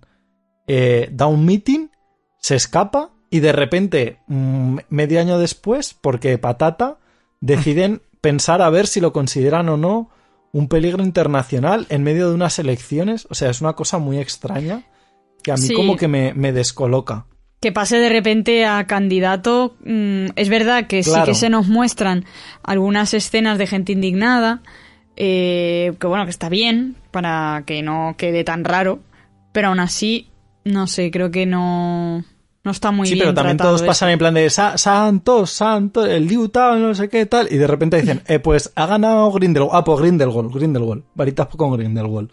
Pues, pues, no sé, la gente también un poco ahí vendidísima, pero, pero bueno, que bueno, pero cierto, que otra también, cosa que yo no entiendo. tam- también la gente es muy vendida, que ya cuando lleguemos más al final con lo del chilling, que es lo que comentaba cuando la comentábamos entre nosotros, que es como, oh, adoremos al que elige el chilling. Elige y dice la persona, no, no, no, yo no. Elige a otro, oh, ahora adoremos a ese. no sé. Ya, Era es un poco secta rara. demasiado, sí, demasiado, no sé, autómatas todos de, ¿qué está pasando aquí? No sé, El me quedaron muy hablado. raras. Sí, El ha hablado, hablado. pero cuan- cuando nos interesa. Cuando no, diremos Ya. otra cosa que diga el chilling. Bueno, Además- ¿y el chilling arrodillado ante Dumbledore qué? Mira, yo ahí casi Otro me, melón. aquí me bajo. O sea, en ese momento dije aquí me bajo, por favor. Porque en cuanto cogen al chirín y le dicen, eh, vete a inclinar ante alguien, que tengo que decir que yo pensaba sinceramente que en el cabeza de puerco se iba a inclinar ante Jacob, no como, Sí, como eh, para que también. fuera el, el jefe supremo, sino como un acto de decir, ostras, esta persona Claro. es pura. ¿Sabes? Claro. Pero bueno, también, por ejemplo, ahí me falta como un metraje porque luego ves al chilín jugando con, con Jacob, lo que me da a entender Cierto. que sí, que es una persona pura y tal, pero bueno, eh, vamos a dejarlo ahí. Es como una especie de hipogrifo, pero no. Eh, entonces, Bueno, Al hipogrifo mezcla unicornio, porque también lo de que es una criatura Sí, ya, pura bueno, y sí. todo eso es muy rollo unicornio. es una mezcla ahí un poco extraña. Pero yo cuan- en el momento en el que le dicen, venga, inclínate, eh, hipogrifo muñeco ha muerto, eh, hipogrifo bueno, vamos a, que encima me hace gracia, por cierto, el Vogel este, que dice, no, no, este es el bueno, y por favor, míralo, sí que está malito. ¿Qué le pasa? ¿Le pasa algo que está gris? Pero bueno, le dicen, eh, al bueno, le dicen, inclínate ante, ante el puro. Y, y en el momento en el que ya pasa un poco del culo de los otros, digo, ya verás tú. Yo pensaba que iban a nombrar jefe supremo a, a Dumbledore, ¿eh? porque sí que sabemos que en algún momento lo es. Entendemos que Sí, posteriormente. se supone que sí. Será Es posterior uno a... de sus títulos. A lo mejor posterior a la batalla con, con Grindelwald por todo lo que ha hecho y eso, no sé. Eso ya no lo sabemos, pero vamos, en principio en algún momento lo será. Yo pensaba que lo iban a nombrar en ese momento. No me hubiera parecido mal porque es como, bueno, me estás dando también un guiño a mí como fan que sé que este señor entre sus títulos tiene el de jefe supremo, pero también me parecía como súper forzado. Aunque no sé si me parece más forzado eso o que Dumbledore diga, no, por favor, ahora no. Eh, Cuando No yo lo A ver, yo, pero yo sí que sé, o sea, sí que veo que precisamente no es el mejor momento para Dumbledore con el tema No, no, de Grindelwald, sí, lo de no. su hermano y tal. Es verdad que mucha gente se ha quejado de que el Chilin se arrodilla ante él porque dicen, ah, es que no es suficientemente bueno, su manipulador. Eh, también es verdad que recordemos que aquí Dumbledore no es el mismo Dumbledore que Harry Potter, que No, han pas- claro. todavía faltan muchos años. Y aún así, en la película, que ya me he fijado suficiente, o sea, dicen que sí, que buscan a alguien bondadoso, pero también alguien que tenga fuerza para ser líder. Es decir, no puede ser Newt. Newt, por supuesto, que es súper bondadoso y súper buena gente, pero no tiene madera para ser líder. Entonces, yo es que no sé por qué tanto odio con Dumbledore. Yo entiendo que es una manera de redimir todo ese dolor, toda esa culpa que hemos visto en esta película que tiene, que a mí es de lo que más pena y tristeza me ha dado. Bueno, y al mismo tiempo de lo que más me ha gustado, porque conocer esta faceta de Dumbledore me ha parecido brutal. De hecho, se lo dije a Fer el otro día que siempre me ha gustado mucho el personaje. Nuestro perrito se llama Albus, ¿sabes? Eh, pero es verdad que ahora me gusta más aún el personaje. O sea, conociéndole más, teniendo más trasfondo todavía, eh, es que ahora me flipa. Y esto, bueno, yo no sé si relacionarlo ya con el final de la peli, dale, dale. porque va en conjunto, que en el momento en el que se van a casar Jacob y Queenie, que por cierto tampoco hemos hablado mucho de su relación, que habría que mencionar algo. Pero bueno, eh, y están todos ahí felices, contentos, y de repente él está en el banco observando que Jude Law es que otra vez lo hace maravilloso porque Sí. se ve perfectamente cómo está Uf. tan triste de estoy acompañado, sé que hay gente que le caigo bien, pero no, no Sí. pero me siento solo, o sea, realmente ahora mismo Es- el amor de mi vida se ha ido a tomar por culo y, sé que encima mi misión va a ser encontrarle y arrestarle y es lo que menos me apetece hacer. Pero es lo que todo el mundo espera de mí. Y, ese final es que es desgarrador. O sea, y me parece brutal y al mismo tiempo yo salí del cine por eso, con ese hype y tristeza, porque el final me había dejado fatal. O sea, pero al mismo tiempo me parece que está súper bonito hecho. O sea, ese Dumbledore andando por las calles de Nueva York. O sea, es brutal. Otro plano que también había salido en, en un tráiler, si, si no recuerdo mal. Es que está toda la película... Sí, es verdad. O sea, sinceramente, al trailer, a los trailers les metes el chilín y les metes Sí, una cosita está. más por ahí en medio y ya lo tienes. Y ya el- está, el ya has contado la película. Dices, hay un chilín y este señor es el hijo de Aberford. Ya está, ya lo he visto todo. Ya. Tal cual. Pero, Pero, eh, bueno, volviendo, a ver. volviendo a lo del chilling antes de que lo, lo pasemos ya por alto, eh, yo al principio también eso era de la opinión de, de que no, no me gustaba mucho que se hubiera eh, arrolla- ar- eh, arrodillado ante Dumbledore, no porque no por la trama de Harry Potter, porque es verdad que no ha ocurrido, sino porque realmente, aunque sea un personaje que tiene muchas características buenas, no termino de verlo como, no sé, como alguien a quien seguir ciegamente o no sé.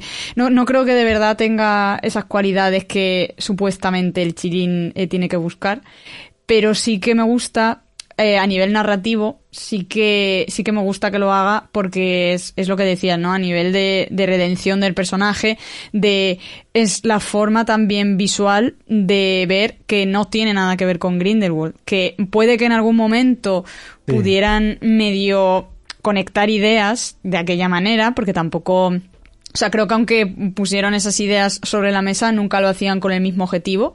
Eh, ni siquiera cuando, cuando Dumbledore también confiaba en, esas ideas. Y, y el hecho de, de esta criatura, pues un poco como que lo, lo sigue ratificando, ¿no? De que no, no piensan igual, nunca jamás habría elegido a Grindelwald, pero sí que es capaz de elegir a Dumbledore, o sea, no son iguales, eh, tienen mucho que, Dumbledore tiene mucho que aportar, todo lo que tú quieras, o sea, que a nivel narrativo lo compro, pero no me terminaba porque era como, oh, otra vez Dumbledore, es que, es que si no sale algo con Ya, Dumbledore... ya lo dice Grindelwald, lo de... ah, Oh, por ¿Sabes? favor. Es que esa era, mi, esa era mi cara. Esa era mi cara, en plan, madre mía. O sea, otra vez. Todos Dumbledore. somos Grindelwald.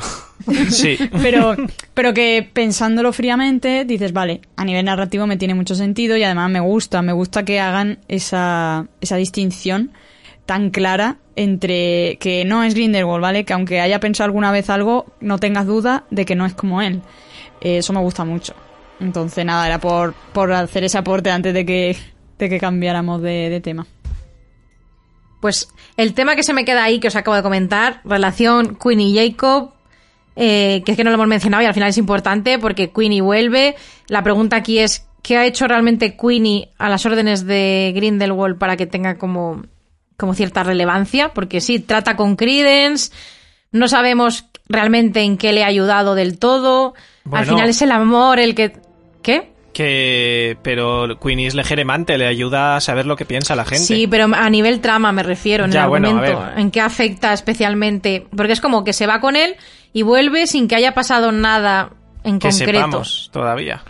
Ya, es que es porque a ver, puede ser, falta, pero. falta, falta esa explicación de lo que sucede entre medias, porque para mí tiene sentido si tú me dices que han pasado, lo que sé, cinco años y, y me lo explica entre comillas, pero por eso en parte me gustaría saber también cuánto tiempo ha pasado, porque por ejemplo me sucede con Grindelwald que me gusta mucho el enfoque que tiene eh, con Johnny Depp, no por Johnny Depp, sino por el guion que le, que le dieron, porque tú escuchas el discurso de, eh, de Grindelwald en el Panteón y tal, y te lo crees.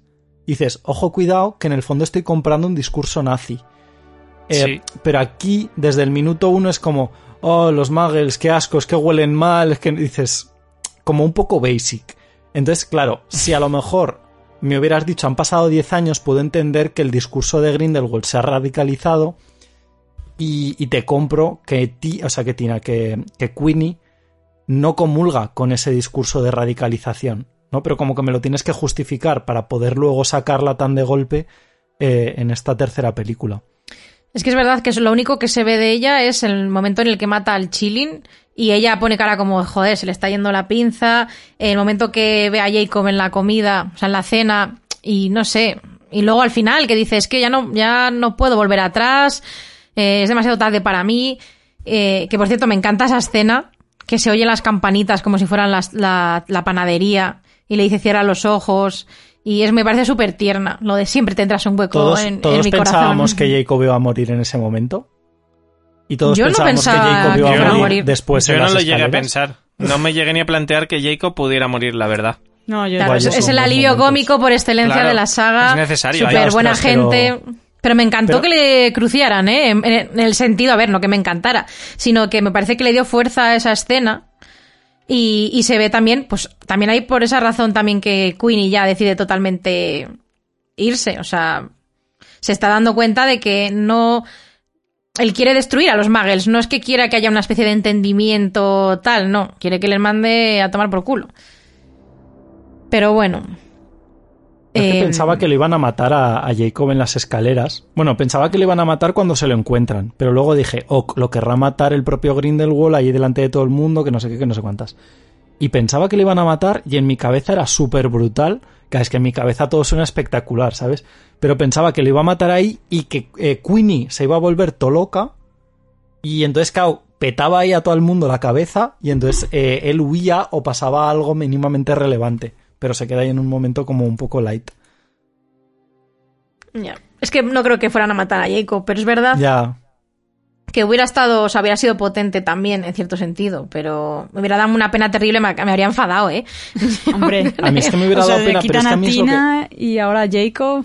¿Cómo que está pasando? Claro, pero a mí es que lo que me gusta es que me, que me den motivos para creerme o para terminar de cerrar los arcos de los personajes. Y siento, por ejemplo, que en la relación de Queenie y Jacob, que a mí me encanta porque me parece brutal, porque sigue redondeando este tema de que Jacob es una persona pura, porque es como si esta persona que está leyendo constantemente su mente no ve nada turbio en él. Es que es, es pureza, ¿no? O sea, hay, hay- se puede- hay que querer a Jacob, no se puede eh, odiar a este personaje. Pero, pero me da como rabia porque es como, pues, pues bien, pues como, como terminó la segunda película, ¿no? O sea, la primera película. No sé. También, hablando de Jacob, hay una cosa que me pone un poco nerviosa, y es que se va a Bután, donde hay un montón de seguidores de Grindelwald, y, y, sí, y sale vivo. Es decir, lo que estamos hablando justo es que no tiene nada con lo que defenderse. Confusión. sí. Y sale vivo, y hay otra cosa que, que me pasa como con lo de Newt al principio, de, joe, eh, se supone que es un Muggle que les debería dar igual y no van a matar. Es decir, le persiguen y tal, pero joe, desde lejos le podrían tirar un hechizo y le mataban y, y van detrás sin lanzarle nada. Es como raro. A no ser que tengan órdenes de Grindelwald de no matarle mm, por lo que fuera. Yo qué Yo sé. pienso que sí, porque luego si te fijas como que lo expone mucho realmente. Es como, Ya, por este eso es el digo. que me intentó matar, que encima dices, lo tilda de asesino, y estás hablando de un Magel que tú dices abiertamente que es Magel, pero dices como que te intentó matar con una varita. O sea, eh, amigo, date cuenta. Bueno, mm, pero es verdad que eso sí que es como su plan, ¿no? De no lo matéis porque luego puedo enseñarlo aquí, que fue el que me quiso matar. Además, él ya vio que Jacob le iba a apuntar con una varita en una de sus visiones. Entonces, pues bueno, tiene cierto sentido. Y hablando de Bután, eh, hemos hablado de lo del always, del siempre, pero no hemos hablado de las referencias a Harry Potter con John Williams, con las maletas, Sí. con la maldición eh. Gemino, las Bladgers, las, car- las cartas, Buah, entre eso comillas, sí que es volando. tocar la patata del fan. Madre mía. Las Bladger que, que ya comentaste, creo que fuiste tú, Fer, eh, cuando hicimos el análisis de los trailers. Sí, sí, Que eso que justo. dijiste, ¿os habéis fijado que hay Bladgers? O sea, que estaban ahí. Yo, yo Que quería había matizar hasta monstruosos libros de los monstruos. también. Sí, Pero eran verdad. como una Que me hizo versión mucha vieja, ilusión. ¿no? Era como una versión más antigua o algo, no sé, pero me hizo Sí. mucha ilusión que salieran, la verdad. Una referencia al prisionero de Azkaban, ¿sabes? Era yo feliz. Que, mm, nada, quería matizar una cosa de Queenie antes de que nos fuéramos definitivamente, y es que, eh, que no se nos olvide también que, que Queenie mm, mentía deliberadamente a Grindelwald, o sea, ella lo llega a decir Eso sí, en plan, Sí, lo sí, llega claro. a confesar, Mm, claro. Claro, no, No se lo digo siempre, todo. Claro, no, no siempre se lo digo todo. eh, realmente no es, no es que sea una mentira como tal, pero, o sea, es omitir información, pero al final sí que es una mentira, porque es como... Me resulta Claro. muy extraño que Grindelwald tenga una fe tan ciega en Queenie, porque la escena esta en la que le dice... mm, mm, dice la verdad o no sé qué, qué- como lo que dice, ¿no? Pero que ella responde y el otro, vale, pues seguimos. ¿Sabes? Como diciendo, si tú lo has dicho, va a misa. Y es, joder, ¿en, en qué punto tiene ese nivel de confianza en ella?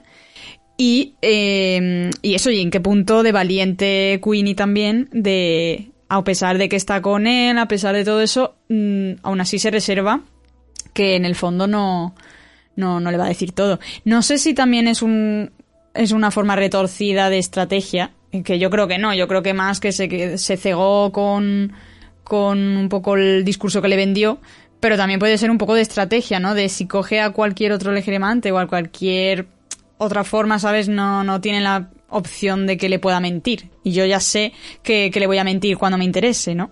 No sé si también ella lo ve así o sencillamente no tiene nada que ver y ha aprovechado la ocasión. Pero nada, Que, por cierto- quería matizar eso. Ah, que, que me acabo de dar cuenta de una cosa que no había pensado, que es que no en ningún momento vemos el reencuentro entre, entre Tina y Queenie. Ah, no, no, No. o sea, Es como no verdad. se Es que conocen. hasta ese Otra punto cosa No se conocen. Hasta ese punto lo degradan todo, de verdad, es que no puedo. Es que no puedo con, con la situación de Tina en esta película. Indignada Saida. Sí, sí. O sea, Es que ¿Os su hermana, que no la ve, Catherine supuestamente- Waterston es un deepfake? Y no es... Pues hay gente que ha dicho cosas de esas, ¿eh? A mí hay gente Oye, que me lo ha veía un comentado, poco ¿eh? rara la cara, ¿eh? Se A mí hay gente que me ha comentado que está un poco rara la cara. Digo, a ver, yo qué sé, pues no creo. Pero Sino que no hace, sé, que igualmente. hace la actriz en la, en la premier. Bueno, porque han usado su cara, pero es, no Ya, sé. pero- Pero, que es verdad que se foto. reúne con Newt y me está diciendo que es su hermana con la relación que estamos diciendo que tienen de unión y no se ve un abrazo, no se ve nada. Eso, encima en su propia boda. Es Que como, no, que ¿por qué no. nos han quitado eso? Que va No, a la boda es que eso seguro que no lo entiendo. O sea, va a la boda O sea- para que no nos indignemos más todavía, pero mira, es que para que vayas así, de verdad, es que ya está. Esa es mi aportación final. Madre mía, ya sabemos qué es lo que más le ha indignado a Saida de la película. Sin ninguna a mí duda. también, ¿eh? En verdad, cuando- Hay no, otras mí cosas que no me gustan, también. pero eso me parece lo peor. Eso y lo del Yusuf... Nada. Yusuf Trump. Nada. Cuando he dicho al principio que lo que menos me había gustado eran los personajes, en verdad lo he dicho en plural por no hacer en ese momento spoilers, Por- pero que no, que es solo Por ella. quedar bien. Que, que no hay no hay plural aquí en esta historia. Ya ves. Fer, ¿qué, qué reflexión querías hacer de la batalla Ah, final? Sí, eh, es que pensando en la destrucción del pacto y del pacto de sangre y tal, eh, se lo preguntaba también a Bea, en plan, eh, en el momento es que sucede eso, en el que van a esa dimensión extraña, ¿qué está viendo la gente que está fuera? O sea, porque luego me he parado Ah, a ya. pensar y se centran mucho en la destrucción del pacto físicamente hablando, en, en cámara súper lenta, que va cayendo y, digamos que concluye con el pacto cayendo a- al suelo y se rompe de- del todo y, Es que y se han ya vuelven como la espejo. normalidad. Claro, es que a lo mejor eso que estamos viendo, que ellos enfrentándose, es como una metáfora de la destrucción del pacto y sucede en cuestión de segundos. O sea, la gente Sí, realmente no ha visto, no ha visto, obviamente, no ha visto lo que ha pasado, no ha visto el toque de pechito, pero, pero nosotros sí, que es lo que importa. Pechito con pechito. Y, y no sé, o sea, me hace pensar eh, de qué forma nos lo han narrado, de una forma que realmente es bonita también, ¿no? El ver el- ese ambiente que han creado eh, en esa especie de azotea extraña y no sé, esa era la reflexión que quería hacer, no sé si vosotros pensáis algo o... No sé, creo que lo han, lo han representado de forma metafórica. Es la destrucción del pacto, es ellos dos eh, así combatiendo y lo que dice Dumbledore de uno quería atacar y el otro proteger. No sé, y todo sucede en, en un segundo. Es en plan de se lanzan un hechizo, se rompe el pacto y ya está. Creo que es como una ralentización del tiempo que han hecho ahí, no sé. Puede No ser, sé. porque es verdad que yo además lo hablaba contigo que no entendía, porque no había pasado lo mismo que con Credence, que en Credence le manda la gota para enviarla a, a ese, bueno, a esa dimensión. Aquí no se ve eso. Entonces sí que pienso que es algo que ha creado el propio, el propio pacto. Yo creo que Porque sí. además eso, se vuelve todo blanco, no se ve a los demás, es como un momento muy íntimo. Y de hecho, algo- o sea, el tema de que se toque en el pecho y que de repente, que además la primera vez como la gente estaba como, no sé si ahogando un grito y no me enteré, pero, lo- pero es que se, se baja la música, se suben los latidos del corazón. Sí, se Y a mí esa manera y cómo se miran y cómo dejan de luchar diciendo, Buah. y luego el, lo que le dice Grindelwald de ¿quién te va a querer ahora? Albus o Dumbledore, Qué no sé Bueno, cruel. me muero. Y la frase de yo nunca fui tu enemigo ni antes ni ahora, tal, y es como Bueno, bueno, "Ah, bueno, bueno". me muero. Uf. Podría ser algo similar a lo que tenemos al final de Harry Potter en el Anden 9 y 3 cuartos, este Yo lo pensé. Es algo Pues similar, podría ser, algo, ¿eh? algo Ah, parecido, pues, una especie de limbo apartado ahí, aislado, Sí, es como en el que ese suceden limbo entre cosas. la vida y la muerte, los corazones, las almas, el... Sí, ¿no? Por- no sé. sí, algo así, algo más místico que Es algo que- más físico, terrenal. Sí, Además, sí, sí, sí. eh, sería totalmente porque eh, el- lo que es el pacto se comporta un poco como los horrocruxes. Sí, en la escena en la que están en cabeza de puerco, cuando Dumbledore piensa en matar a Grindelwald o en atacarlo, se mueve como se movía el gira, o sea, el giratiempo, el guardapelo cuando Harry está en el lago congelado y quiere Sí, escapar, sí, sí, se mueve igual cobra vida, y golpea verdad. el golpea el hielo igual que golpea la pared. Entonces, al final, al destruirlo, por un momento se van a ese limbo. Encajaría perfectamente, porque es lo que ocurre cuando Harry Horrocrux muere. O sea, es que es, es que es eso, es muy parecido. Yo creo sí, que tira por yo ahí. creo que han tirado por ahí. Yo creo que han tirado por ahí también. Ya hubiera faltado que se hubieran preguntado el uno al otro, oye, pero esto es real o ha pasado en nuestra imaginación. Y ya, bueno, con el siempre ese ya nos hubieran reventado a todos la cabeza, ¿sabes? The end of the saga. O sea, dar por culo. Pero bueno, esa, era, esa era mi reflexión final. Por recopilar también una cosita que nos hemos ido dejando fuera, eh, banda sonora, efectos especiales, cositas un poco más técnicas. Ya hemos comentado que a nivel de narrativa, a nivel de, vamos a decir, de montaje, eh, resulta mucho más dinámica de lejos que la segunda película, mucho más eh, luminosa, todo hay que decirlo también, yo creo, a, a nivel de visualización. Pero eh, en cuanto a efectos digitales, no sé qué opinión tenéis, para mí han sido un poco mm, reguleros en algunos casos. A ver, yo y vea, eh, es lo que hemos estado hablando, que es que no- nos revienta que teniendo un Hogwarts real donde pueden grabar el, el gran comedor, eh, tiren de efectos digitales que se note tanto además, que es que estás viéndolo y dices, es que no es real, es que tienes un puto gran salón en Londres, que al lado de donde estáis grabando la puñetera película, y no podéis ir por la noche a grabar esas escenas que se graban en, en una noche o en dos noches y hacerlo en el puñetero mm, gran comedor real? O sea, ¿en serio? Es que eso me cabrea mucho. A mí también. Y las el Hogwarts- de Hogwarts. Claro, incluso el Hogwarts lejano me parece que, que es más fake que en algunas películas de Harry Potter. Y el, el jugador de Quidditch este que pasa así random eh, me recuerda a los jugadores de Quidditch de la piedra filosofal. O sea, perdona. Y la llegada a Bután, a mí me parece que son dos cartulinas moviéndose eh, de arriba abajo. Sí, sí, total. Sea, yo Es vi eso y dije, What the fuck is going on here? Sí, Por creo favor, que se les ha ido se les ha ido la mano Pero un es que poco en el plano efectos. aéreo de Bután es tan fake, tan horrible. Demasiado. Digo, no lo puedo creer. Porque me, chi- me chirría mucho ver esos planos aéreos, como el de Hogwarts, igual lo que decía Fer, tan falsos, pero luego en cambio la magia, o sea, la parte de la dimensión espejo, la parte de que no hemos hablado de la cena de Lali currada. y Jacob cuando suben las hojas y tal, todo eso está súper bien hecho. Pero lo de los, los escenarios me cabrea mucho, porque en Harry Potter es verdad que a veces también hay cosas CGI, pero luego hay muchos sitios reales y se nota, incluso en los crímenes de Grindelwald, eh, hay muchas cosas reales y aquí les ha faltado eso. No sé si por temas pandémicos es la No, pero- razón pero por la no que no han podido grabar en algunos decir, lados. Has tardado tres años y medio. Si sabes que va a salir Hogwarts, te curras un Hogwarts aunque estés en pandemia. Quiero decir, la gente que trabaja en digital Claro. puede seguir trabajando. No, claro, claro. Joder, que tienen, que una eso. puta maqueta. O sea, que tienen Claro, una o sea, en puñetera en el maqueta de tres momento en el pisos que de sabes altura. O que sea, por aparece algo, tienes tiempo de sobra. O sea, por eso digo que a mí hay cosas que es como, para haber tenido más tiempo a nivel de trama de guion y a nivel de efectos digitales, por ejemplo, os lo podéis haber currado un poquito más. No lo sé. Tuvieron que pagar la Sí, yo pienso indemnización. Tuvieron que pagar la indemnización Johnny, ¿no? a, a- no, a, la, a, a Tina, a la actriz, Ah, Ah. por no salir. y se dejaron No, ahí a ver, los igual, por- igual no se la pagaron y por eso la metieron, ¿no? Dijeron, te tenemos que pagar si no sales, pues sales. No sabes aquí. Se gastaron, 30 los, se gastaron el dinero en eso, en el, en el fake este que, que en el decíais deepfake. de- en el deepfake. sí, sí. No, es En verdad, es verdad que quedan, es verdad que quedan un poco raros algunos, algunos efectos, aunque las criaturas, por ejemplo, sí que me han gustado mucho, yo creo que, que sí que están muy Mm. guay, pero es verdad que en otras cosas, no sé, canta un poquito.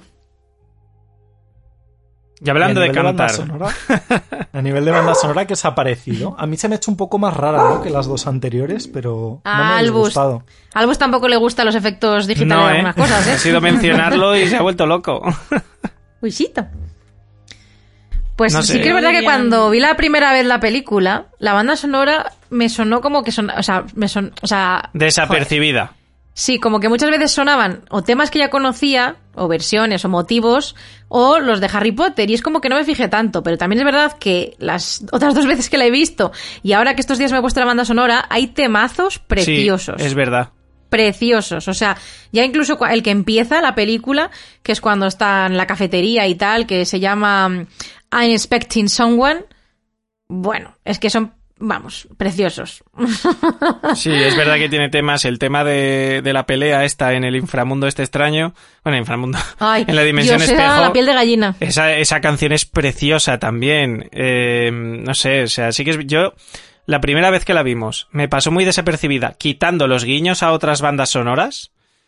Y ya la segunda vez que la vimos ya me intenté fijar un poco más en las canciones, cómo acompañaban las escenas y ahí sí que ya la empecé a apreciar más. Pero la primera vez, en serio, me pasó súper desapercibida el 90, 85% de la película. No sé, estaba, son canciones muy, muy suaves, muy, no tiene muchos momentos de, de sonido fuerte, por así decirlo. Entonces, no sé. Es mi sensación. Y después de haberla escuchado un par de veces entera, sí, la verdad es que es, es buena. Y ya que te pongan ahí el tema del Quidditch, eh, dado un momento es como, por favor, gracias. O el momento de entrar a la sala de los menesteres con la canción de cuando ves Hogwarts por primera vez, ahí un poquito alterada. Eh, no sé, o sea, eso lo agradezco, ¿ves? eso, esos feelings molan. Yo creo que me va a pasar un poco como con. eh, con la quinta. con la banda sonora de la quinta película, la de la Orden del Fénix. Que. eh, quien la hizo Nicholas Hooper fue el de la quinta. Sí. Sí, Sí. Fue Hooper. Que me rompía mucho con todo lo anterior. Y eso que la tercera ya era bastante distinta a las dos primeras. Porque evidentemente hay sus cambios y sus cosas. Y creo que me va a pasar un poco como con la quinta. Que es tan distinta a la primera y a la segunda que me va a costar eh, como asumirla, ¿no? Me va a costar tragarla. No creo que sea mala, pero me resulta muy distinta y además que la de la primera me pone los pelos de punta con, con algunas canciones. Entonces tengo como el estándar muy alto, pero no creo que sea mala, la verdad. Creo- a ver, al final es James Newton Howard, que dentro de, de lo que cabe siempre es un, un sello de, de mínimo de calidad. Pero es lo que hablamos, ¿no? Esta tercera película es tan distinta en todos los sentidos que la banda sonora pues es otra, otra cosa más diferente. No sí. lo sé. No sé. ¿Tú, Saida? ¿Has comentado? No, es que, bueno, estaba escuchando porque más o menos opino lo mismo. Eh, yo creo que tira, tira mucho de, de algunos temas que ya conocemos todos, que es otra pieza de, de nostalgia, al final, no solamente que te enseñen Hogwarts, ¿no? Sino utilizar banda sonora que ya conocemos. Pero mm, yo creo que, que están, que están bien las bandas sonoras de Animales Fantásticos. O sea, no, quitando Sí, un par de temas, eh, sí que hay un par de temas por ahí y si no recuerdo mal, los dos son de, de la primera peli que me han gustado especialmente. Creo que, que tienen mucha más fuerza. Quitando esos temas, la verdad es que el resto de bandas sonoras, a mí al menos, se me han hecho como, bueno, vale. O sea, me gustan, pero tampoco me vuelven loca. Ni, no sé, ni la destacaría como si tuviera que hacer una selección de temas mm, de una sola playlist con el mundo mágico, pondría dos o tres temas de animales fantásticos. Al menos yo. Tampoco tienen Ahora. el peso en general que, que tiene Harry Potter. Claro, no. Es que es eso, no, no, o sea, están bien, eh, porque no, no creo que lastren la película ni nada, al revés. Creo que a veces incluso le da, le da más fuerza, está muy guay.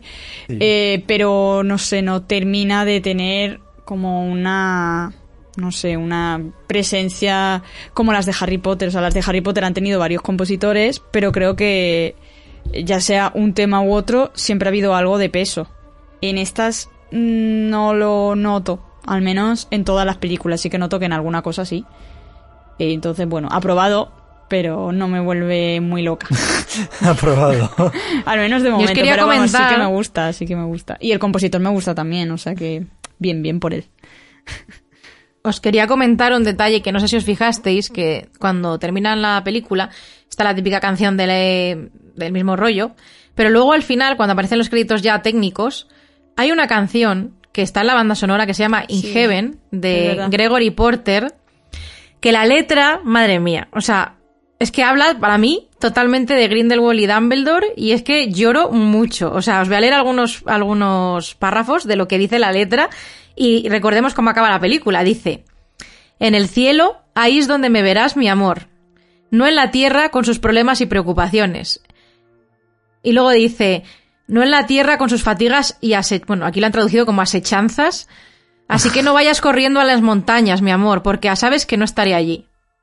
O sea, es que está hablando de ellos, totalmente. De, en la Tierra saben que nunca van a estar juntos y que no van a tener nada, en, o sea, ninguna relación de amor por todas las cosas, los problemas y preocupaciones que hay. Y encima también le dice, porque se escapa, se escapa a las montañas y a donde sea y que no va a estar allí. O sea, me parece, o sea, súper sad y súper bonito al mismo tiempo. Pues entonces, claro, se juntan en el año 97 ya, cuando están los dos... Capu bueno, no, 97 no, que... Muñecos. Grindelwald muere, muere, sí, muere un poquito más tarde. Cuando están ya muñecos, eh, se juntan ellos dos y Yusuf Kama. ¿Te imaginas? Aparece Yusuf Kama con cara de muñeco en plan, hola. Estoy aquí. No sé para qué, Están pero estoy aquí. Están ellos, dos ancianos en un banco, eh, cogidicos de la mano y al fondo así, de pie, mirando a la nada, eh, Yusuf Kama. Podría pasar. Podría, pasar, bueno, podría pasar. con Por estas... Di. Sí, bueno, ya esto que no tiene mucho que ver con esto, pero como curiosidad, es que lo he visto en una entrevista hoy y quería colarlo porque me parece guay. Le han dicho, bueno, Jude Law ha comentado que la escena en la que recrea a Bután en el gran comedor, Sí. dice que se inspiró en un vídeo de, mm, de Picasso. De, de- Anda, en cómo hostia, Picasso curioso. cogía el pincel para pintar en un yo. cristal y se inspiró en eso a la hora de hacer de recrear esa escena. Y me gustó, bueno, ya sabéis, por el toque que nos toca aquí, por ser autor español y tal. Es que en una entrevista con fotogramas les preguntaron cosas de España, que si estuviera el mundo mágico Ah, en sí, España, cómo sería, y, y de hecho Eddie Redmayne dice lo de que sería el rollo Gaudí, que se imagina alguna escuela de magia o ministerio Sí, sí, sí. hecha al estilo Gaudí. Más Mikkelsen dice Mallorca, pero porque lo conoce, porque habrá estado veraneando allí, que a mí no me pega mucho, Qué pero bueno. raro. Y, pero me hace gracia que Dumbledore, o sea, Dumbledore, que Jude Law comente ese detalle, porque mola. Ya está, solo era eso. Pues con esta información de interés cerramos eh, tremendo podcast. Eh, sinceramente creo que podríamos estar hablando unas cuantas horitas más. ¿Podría llegar esto a ser un libro versus peli, pero eh, peli versus peli? Eh, yo creo que sí. Bueno, cuando salga el guion, a lo mejor hay algo más que aportar. Claro, ¿eh? habrá que Te analizar el guion y ver si hay algún detallito ahí interesante que podamos aportar. Bueno, Bueno, y cuando salga el Blu-ray, ¿eh? con las escenas eliminadas, eh, todo eso. Claro, ahí está. Todavía Yo sigo- queda camino. Yo sigo diciendo lo mismo que es que en algún momento terminaremos los libros versus peli y entonces empezaremos los eh, revisionados de Animales Fantásticos para continuar con la saga. Y entonces ahí habrá que hacer un, un análisis bien a fondo con, con todo el contenido que tenemos. Pero bueno, Hombre, de para momento- entonces, para entonces yo creo que la saga habrá terminado, ¿no? Porque estamos hablando de siete años. Bueno, ah, no lo sé. No sé, no idea. sé. En esta han sido tres años y medio. Ya Bueno, no, no esperemos- la mano en el fuego sí. por nada. Mejor no, no cantar victoria. Pero bueno, eh, programita especial. Hoy no hay premios. eh, han sido casi tres horas eh, de charleta sobre el tema y 80.000 cosas más que no se nos habrán quedado en el tintero. 80.000 cosas más que también podemos guardar para otro día, pues seguir debatiendo o sacar en otros momentos que vayamos eh, haciendo monográficos sobre cositas del mundo mágico y que podamos meter los datos también, pues por ahí. eh, para que no Monográfico de nunca- Dumbledore. De, O sea, de Draco. ah, No, pero me No. refiero que a veces me, decí- me decíais, cuando hagamos el monográfico de Draco, ¿qué vas a decir? Pues voy a decir monográfico de Dumbledore, porque creo que hay muchas cosas interesantes en un ahora mismo. Que es verdad De que, a ver, lo suyo sería que acabara la saga, porque habrá más cosas todavía. Si es que la hacen, porque en serio, vivo con miedo a que digan que no van a hacer más pelis o algo. Porque mínimo una tienen que hacer. Que ya sé que se confirmaron cinco y tal, pero es que en serio hay muchos rumores de que si Warner ha dicho que está esperando a ver la taquilla, que si lo de Ezra Miller, bueno, lo que decíamos al principio y estoy. Porque es que ahora que, que, que han encontrado el camino, como me quiten esto y no pueda volver a ver a, ver a Matt Mikkelsen y a Jude Law juntos, me, me da algo. Me suicido. Solo, mismo. solo quiero decir una cosa y es que según la escaleta, también os digo que vamos con retraso, pero bueno, eso ya es otro tema. Pero según la escaleta, el que teníamos programado para esta temporada después del especial de Animales Fantásticos eh, 3 es el de las curiosidades de Albus Dumbledore. O sea que bueno, ahí lo, lo tenemos. O sea que igual esta temporada es el buen momento para, para hacer un monográfico sobre el tema. Ya lo hablaremos, que la gente nos deje también si quiere o no ese monográfico de Dumbledore, si quiero o no ese monográfico de Draco, y si... Si lo quieren, si lo quieren. Yo no he visto muchos comentarios por ahí que lo pidan, ¿eh? no, yo tampoco. Anda que no. Pero ojo, no, no me acordaba que tuviéramos el de Dumbledore ahí, que es verdad que Yo tiene tampoco. sentido. Está, sí, sí. Está Pero, medio ojo. programado. Está medio programado. Bueno, yo soy fan de esperar Ya a que veremos. termine la saga, ¿eh? No, pero Para eso queda mucho. Tanto- Claro, no sé, bueno. Siempre ya- se puede hacer viendo. otro actualizado, pero es que si tenemos que esperar Exacto. X años a hablar de Dumbledore, Ya veremos cómo, Claro. lo, cómo lo encajamos. Que además, esta temporada tenemos aquí eh, buena, buen listado de, de cositas que todavía no hemos sacado. Así que Lo ahí que lo tenemos. sí, lo que sí recordad, recordad que este es el octavo, o sea, nos acercamos al décimo programa que es el de las preguntas de los oyentes. Exacto. O sea, que vayan Que no lo habíamos preparando Eso es, hablado, pero sus- importante. eso es. Gracias, Eso. Aida. que vayan preparando preguntas que dentro de nada abriremos las lechuzas La y- lechucería. y, el buzón para, para eso, para ir contestando preguntas. Id sacando plumas y describiendo ya vuestras cartitas. Y en cuanto abramos la lechucería, como decía Fer, a tope eh, con, con ese décimo programa, que ya sabéis que es el especial para vosotros. Así que, bueno, como digo, cerramos aquí. Conclusión de todo esto es, ¿nos ha gustado? Sí. ¿Tiene taras? También. ¿Se puede disfrutar? Perfectamente. Creemos que la saga va a seguir adelante con miedo, pero esperamos que sí. Así que, bueno, cualquier cosita nos la dejéis también en comentarios, que la verdad es que a mí no me importaría nada saber qué opináis eh, sobre la, la película. Han llegado algunas preguntas de gente que también estaba como un poco confusa sobre el tema de- del hijo de Aberforth. Mm, sorpresa, estamos igual que vosotros, o sea, no tenemos nada más de información al respecto, porque es lo que hay en, en los libros. Así que bueno, como digo, muchas gracias por estar ahí un programa más. Nos vamos viendo por comentarios y por, bueno, por todas las redes sociales. Y, y poquito más, que ahora ya nos despedimos y nos escuchamos en el próximo. Adiós. Adiós. ¡Hasta, pronto!